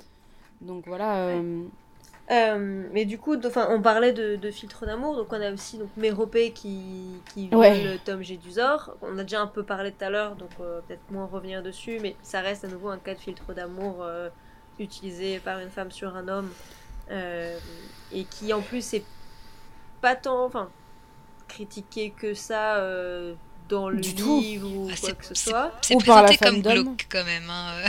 C'est présenté- comme glauque, mais il n'y a, jamais la notion de Méropée viole Tom Gédusor, Ah, non. ouais. je trouve. C'est pas dit en tout cas. C'est vrai que c'est C'est- pas dit. Non, c'est et c'est même très. C'est pas vraiment suggéré, moi, je trouve. euh, Mais parce qu'encore une fois, il y a ce sous-texte aussi culturel et social qui veut qu'un homme ne peut pas être violé. Mm. Oui, oui. il le voulait vraiment forcément un peu pour pour plein pour plein de raisons quoi c'est donc euh, on peut pas moi moi je pense que c'est vraiment vraiment vraiment capillotracté de d'y lire une critique et une même une suggestion que Méropée viole euh, viole Tom Jedusor je pense Mhm. que c'est clairement on est clairement dans une que ce soit dans la façon dont le texte a été reçu ou de la façon dont il a été écrit je pense que euh, c'est après qu'il n'ait pas été consent... qu'il ait pas été conçu que Voldemort n'ait pas été conçu dans l'amour ça je pense que c'est très présent mais de là à faire un lien avec l'idée le concept d'un viol en tout cas tel, tel qu'on le conçoit de, socialement et avec la violence que ça implique et le, le stigma qu'il y a autour du viol je pense que c'est Oui, mais c'est Ouais. vrai que ça, va- ça va avec tout ce que tout ce que tu disais de la sexualité qui est complètement absente en fait. Si Oui. euh, je pense que ça, enfin c'est sous-entendu que c'est bah, qu'il a pas de enfin c'est pas sous-entendu, c'est explicite qu'il n'y a pas de consentement sur euh, sur la conception de sur la conception de, de Tom Jedusor euh, Junior, mais euh, mais du mais du coup comme y a comme la sexualité est totalement absente de toute la saga, il n'y a pas non plus, euh, ça fait pas exception à la règle, il n'y a, y a- y a pas de mention explicite de, ben, non mais, vous avez compris, si- s'il n'y a pas de consentement, ça. ça. veut dire que c'est un viol. Mais comme, viol on- comme y a- comme c'est co- complètement absent de tout le reste de la saga, ça aurait été... euh, Mais rajoute, rajoute à ça le sous-texte du- d'un texte qui n'est pas, il, n'est pas lu dans une bulle qui est en dehors de la société. Et comme dans la société, on fait lecture du viol où euh, la conceptualisation d'un viol sur un homme est très compliquée et euh, n'est pas quelque chose qu'on qu'on rencontre régulièrement ou à, à laquelle on est familiarisé, encore moins il y a, il y a 15 piges. euh, je pense qu'encore plus que ça, du coup, ça peut pas être reçu, euh, ça pouvait pas être lu comme ça, et, ça, et j'ai de gros doutes que ça a été écrit avec, euh, avec ça en tête, quoi. Pour Ah. moi, après. Un- autre exemple de ça, euh, c'est Mimi Géniard qui espionne Harry, Ron, etc. dans Mais la salle oui. de bain des préfets et qui est euh, perçue comme une, euh, comme une idée comique. Et là, Pas- ah là, là, c'est trop drôle, lol, elle le regarde voilà. se mettre tout nu, quoi. C'est pas pareil. réellement euh, problématique, alors que bon, ça reste, euh, Alors ça que reste du voyeurisme. euh, et t'inverses la scène, c'est beaucoup plus choquant dans la, Mm. dans la mentalité, dans la tête des gens. D'office, ça aurait fait, ça aurait fait. D'ailleurs, même, euh, enfin, c'est sous-entendu puisque euh, le dortoir des filles n'est pas accessible aux garçons. mhm. Il y a un toboggan. Les garçons ne- n'ont pas accès au dortoir des filles. Et c'est genre un peu ah, ah, ah, c'est parce que les fondateurs euh, ne faisaient pas confiance aux garçons, ils étaient pas dignes de confiance, manque les filles. T'es là genre mhm, Ouais, ouais. mhm. Ils leur faisaient pas confiance parce que voilà, il y a encore ce sous-entendu de les hommes ne savent pas se contrôler, les garçons ne sont pas. C'est éventuellement la seule. Je pense que c'est une des rares, euh, un des rares trucs ou des rares moments où euh, il est sous-entendu qu'il y avait peut-être euh, quelque chose de charnel qui se passait dans ce château. Encore une fois, avec des centaines d'adolescents euh, hormonaux euh, livrés euh, à eux-mêmes euh, quand même pas mal de temps. Donc euh, je sais pas. Il y a. Si, il y a une mention de sexualité quand euh, Harry euh, dit qu'il aura peut-être pas le temps beaucoup de parler avec Ginny.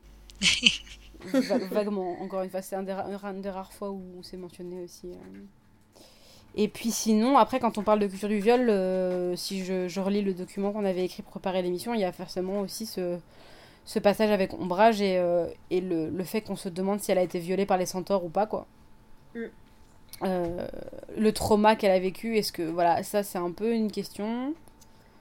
Sachant que l'interprétation, enfin voilà, il y a, c'est jamais dit clairement, à nouveau, comme beaucoup de choses, c'est difficile parce que d'un côté, on sait que J.K. Rowling maîtrise très bien les questions sur la, des, la, de la La mythologie. mythologie Euh, grecque. et donc elle est très au courant de, de toutes ces, euh, de toutes ces représentations, etc. Et en même temps, on a beaucoup de créatures euh, et, d'êtres qui sont qui s'éloignent beaucoup de leur des versions mythologiques et folkloriques. Moi, c'est quelque chose que j'ai j'ai pas lu, je l'ai pas lu comme ça du tout dans la première fois que je l'ai lu. Par contre, ce que j'ai lu comme un viol ou comme en tout cas une agression sexuelle, c'était l'agression d'Ariana. Ouais. Ça, moi, je l'ai lu comme ça. peut-être peut-être de par ma formation est ce que j'ai rencontré dans ma formation professionnelle et mes traumas à moi. Euh, ça a probablement joué, mais moi, c'est vraiment quelque chose. J'ai lu ça comme euh, ce moment où, euh, où, il dit, où le frère de, de Dumbledore dit ils lui ont fait quelque chose de tellement horrible et innommable. Il y a ce truc, je sais plus, les j'ai le texte en anglais en tête vaguement, mais je, je... en tout cas, moi, je l'ai vraiment reçu comme ça, quoi. Pour moi, l'agression sexuelle d'une enfant, c'était. Voilà, dans ma tête, c'était ça qui se passait mais je sais pas du tout si c'est le cas. Je sais, je sais, après avoir fait des recherches que ça a été perçu comme ça par d'autres euh, lecteurs et lectrices. Donc voilà, mm. pour Ombrage aussi apparemment. Donc, euh, Mais pour Ombrage, il y a le sous-texte, effectivement, comme tu disais, de la mythologie grecque, où c'était quelque chose qui était lié au centaure déjà dans la mythologie grecque. Donc, euh. C'est ça. Et, et après, ouais, il y a, y a aussi plusieurs théories. On va peut-être pas trop être dedans parce que ça va faire très long, mais sur la, renaissance de Tom Jedusor, enfin, fin de Voldemort, il y a quand même beaucoup de théories qui expliquent que parce que voilà, on, passe d'un état un peu vapeur à l'état qui ressemble à un fœtus euh, couvert d'écailles. Euh, L'idée, enfin, qui fait quand même, euh, qui était quand même euh, établie, c'était que ce fœtus, c'était issu d'un viol de Bertha Jorkins par Peter Pettigrew. Ah ouais, oh non mais ouais, quand j'ai lu ce truc, mais oh là là, bref. ouais. Voilà, euh, J'aurais pas été jusque-là, personnellement, mais bon, effectivement, pourquoi pas. Donc, c'est vrai que voilà, après, c'est vraiment des zones d'ombre et on n'est pas dans un cadre direct de culture du viol, donc c'est difficile de détailler ou quoi, mais il y a quand même beaucoup d'éléments comme ça de la saga qui, en surface, ne sont pas forcément. Euh, ne posent pas forcément problème, et quand on creuse un petit peu, on se dit qu'il y a beaucoup de choses. Euh, et ouais, non, bien sûr. Et du coup, moi, si on, Je sais pas, on est en train de plus ou moins finir l'épisode ou pas ouais, spécialement je, Ouais, je pense. Même moi, je trouve que c'est bien de, de, finir sur une note positive. Ouais. Parce que la culture du viol, c'est un peu genre la dépression. Comme c'est un peu un truc, euh, un miasme inextirpable. En tout cas, qui semble inextirpable. Inextirpable. Inextirpable, pardon, merci. Euh, c'est toujours un peu déprimant, mais moi, sur une note positive par rapport à Harry Potter, le sexisme euh, et le féminisme, c'est que pour moi, Harry Potter, c'est une saga qui nous a offert les outils pour analyser Harry Potter en lui-même, en fait. C'est un bouquin qui nous a tellement encouragé à être justement dans une notion de justice, d'égalité, de loyauté, euh, et de s'améliorer soi-même et d'avoir un cheminement de, critique personnelle, qu'on a maintenant les, on, a, on est une génération qui a grandi avec et qui a maintenant les nos propres outils qu'on a développés pour être critique de cette série-là et être hyper critique des aspects problématiques qu'elle a, parce qu'elle en a plein. Euh, et je trouve que le, le, fandom euh, d'Harry Potter euh, et les Potterheads ont une capacité à produire du contenu et à se réapproprier la série et à l'enrichir qui, moi, me remplit de, de beaucoup d'espoir et de, et de joie, même si je suis aussi très très critique de, de la fandom et des, Potterheads en général, dont je fais partie. je trouve qu'on a une capacité, j'ai lu tellement de, de headcanon, comme on dit, quoi. Donc de, de réécriture de, de personnages selon les interprétations personnelles. Et j'ai passé beaucoup de temps avec mes amis à moi euh, à discuter de ce qu'on projetait sur ces personnages. Parce qu'en en fait, quand on n'a pas de représentation, on se crée sa propre représentation. Et je trouve que bah, pour le coup, euh, les Potterheads sont pour, pour, le coup plutôt doués pour ça. Et c'est plutôt enrichissant. Et euh, donc je sais pas, je voulais proposer, est-ce que vous voulez chacun peut-être partager un headcanon que vous trouvez plus, plus cool? Euh, peut-être que vous avez peut-être eu quand vous avez lu la série ou que vous avez construit après, je sais pas, ou même maintenant sur l'instant que vous construisez, euh, si vous vouliez plus de représentation pour quelque chose en particulier. Euh, J'y ai pas réfléchi. Mais c'est vrai que je pensais surtout à tout ce que tu disais là, c'est c'est super parce que c'est un peu l'esprit qui, qui, a, motivé le lancement de ce podcast. Donc, euh, bah, tant mieux, écoute. Et ben nous, je discutais avec mon pote, euh, un de mes meilleurs potes, euh, David, euh, donc bah, qui, qui est homo, et qui disait que lui, il avait toujours eu l'impression que Seamus et Dean étaient amoureux en fait, étaient ah en relation. Oui, oui. Et je trouve ça trop cool. J'avais une pote qui disait que pour elle, alors que pareil que Angelina était euh, que en tout cas dans les joueuses de Quidditch elles avaient peut-être des relations entre elles aussi qu'elles étaient peut-être euh, pas juste copines ou, euh, ou, en tout cas ou que leur genre était pas forcément aussi aussi clair que ce que disent les bouquins. Et moi je me rappelle très clairement me dire que j'étais sûre que Ginny était bi. Voilà c'était mon c'était ma présentation à moi donc c'était rigolo il y, a, un personnage qu'on n'a pas vraiment évoqué mais qui a souvent aussi pris c'est dans le fandom euh, ce côté parfois bi ou ambivalent, c'est Tonks. Oui, euh, mais oui, très bien. Tonks avec son côté métamorphomage en plus qui lui permet de, de changer son apparence, d'avoir ses, ses, coupes de cheveux extravagantes, euh, d'être un peu. Elle change pas de genre dans la série, c'est rigolo ça. Elle, elle, change pas de, elle change pas de genre, mais elle prend ses, ses couleurs de cheveux parfois ambivalentes et, et, parfois provocantes en fait qu'on associe facilement avec avec des personnes qui vont remettre en question euh, les normes, euh, les normes sociales, qui vont pas se mettre avec euh, leur coupe au bol et, leurs petits cheveux bruns. Voilà, donc, Puisque, puisqu'on est dans cette pente-là, ouais, moi ce qui me plaisait bien, c'est justement par rapport à Tonks, le fait que j'imagine bien Remus aussi comme étant bi, et que du coup c'est ce qui, c'est ce qui l'attire aussi chez, chez Tonks, cette capacité ah, à se transformer, n'est-ce pas? Je, je, pensais aussi à Sirius et Remus. Voilà. Et, euh, et aussi, on a un, brièvement parlé du personnage de Luna Lovegood, mais qui rentre un peu dans aucune case euh, au niveau de. Oui, asexuelle, elle pourrait être asexuelle par exemple. Et moi, au contraire, je l'imaginais bien pansexuelle. Euh... Oui, oui, oui. Moi, quand je dis bi, je c'est pan pour moi aussi. Hein. Donc, euh, moi, j'emploie le terme bisexuel. Je, je, considère que quand on est bi, on est attiré par son propre genre et tous les autres genres. C'est les deux catégories qui nous attirent je considère pas le, la bisexualité comme quelque chose qui valide la binarité du genre. Euh. Mais oui, pourquoi pas. Euh. Mais du coup, non, je trouve ça très chouette parce qu'on a cette capacité en tant que fandom euh, Potterhead d'arriver à, dépasser tout ça et donc c'est quand même quelque chose de vachement positif. On a produit des choses très belles, très positives avec The Harry Potter Alliance, avec plein d'initiatives, etc. Donc il y a plein de choses qui sont, euh, qui sont certes très critiquables et euh, sur lesquelles il faut bosser, mais il y a aussi plein de choses euh, quand même qui peuvent donner un peu d'espoir et, de, et nous donner envie de, de regarder plus profondément. Et, et je pense aussi qu'il ne faut pas oublier qu'être critique de ce qu'on aime, ça ne dévalorise pas ce qu'on aime. Et moi, Harry Potter, c'est une saga qui m'a construite et vraiment, c'est quelque chose qui est inextirpable de, mon identité. Mais c'est quelque chose sur lequel je suis extrêmement critique et j'ai aucun, aucun, aucun remords à être extrêmement tranchante et, radicale dans mon analyse de, des problématiques que l'œuvre peut avoir. Mais, euh, mais par contre, ça n'enlève rien l'amour et l'affection que j'ai pour la saga. Et, euh, et, je pense que c'est ça qu'il faut pas oublier, en fait. C'est que ça nous enrichit de critiquer ce qu'on aime. Je suis, euh, je suis tout à fait d'accord et je pense que c'est une excellente conclusion. Ouais, tout à fait. donc du coup, je pense que là, on va terminer l'épisode là-dessus. donc on espère que l'épisode vous a plu. Euh, on rappelle que si vous souhaitez participer à l'émission, vous pouvez nous contacter par mail à rédaction at gazette-du-sorcier.com. Mettez en commentaire vos headcanon. mettez, en, mettez en commentaire vos versions euh, plus inclusives et représentatives des personnages. Euh, vous pouvez aussi nous contacter sur Facebook, l'Académie des Sorciers, Twitter, at aspic underscore GDS pour Gazette du Sorcier. Vous pouvez retrouver tous les épisodes sur iTunes et sur SoundCloud de la Gazette du Sorcier. Et on remercie beaucoup Salem qui est responsable technique de ce podcast euh, et Caligula qui a composé le générique d'après les thèmes de John Williams. Je veux dire, est-ce que je peux dire merci de m'avoir euh, invité? Bah, Voilà, juste un grand merci de m'avoir invité. Euh, et moi, vous pouvez me trouver sur mon blog, même s'il n'est pas très actif, ma page Facebook qui est un peu plus active. et voilà.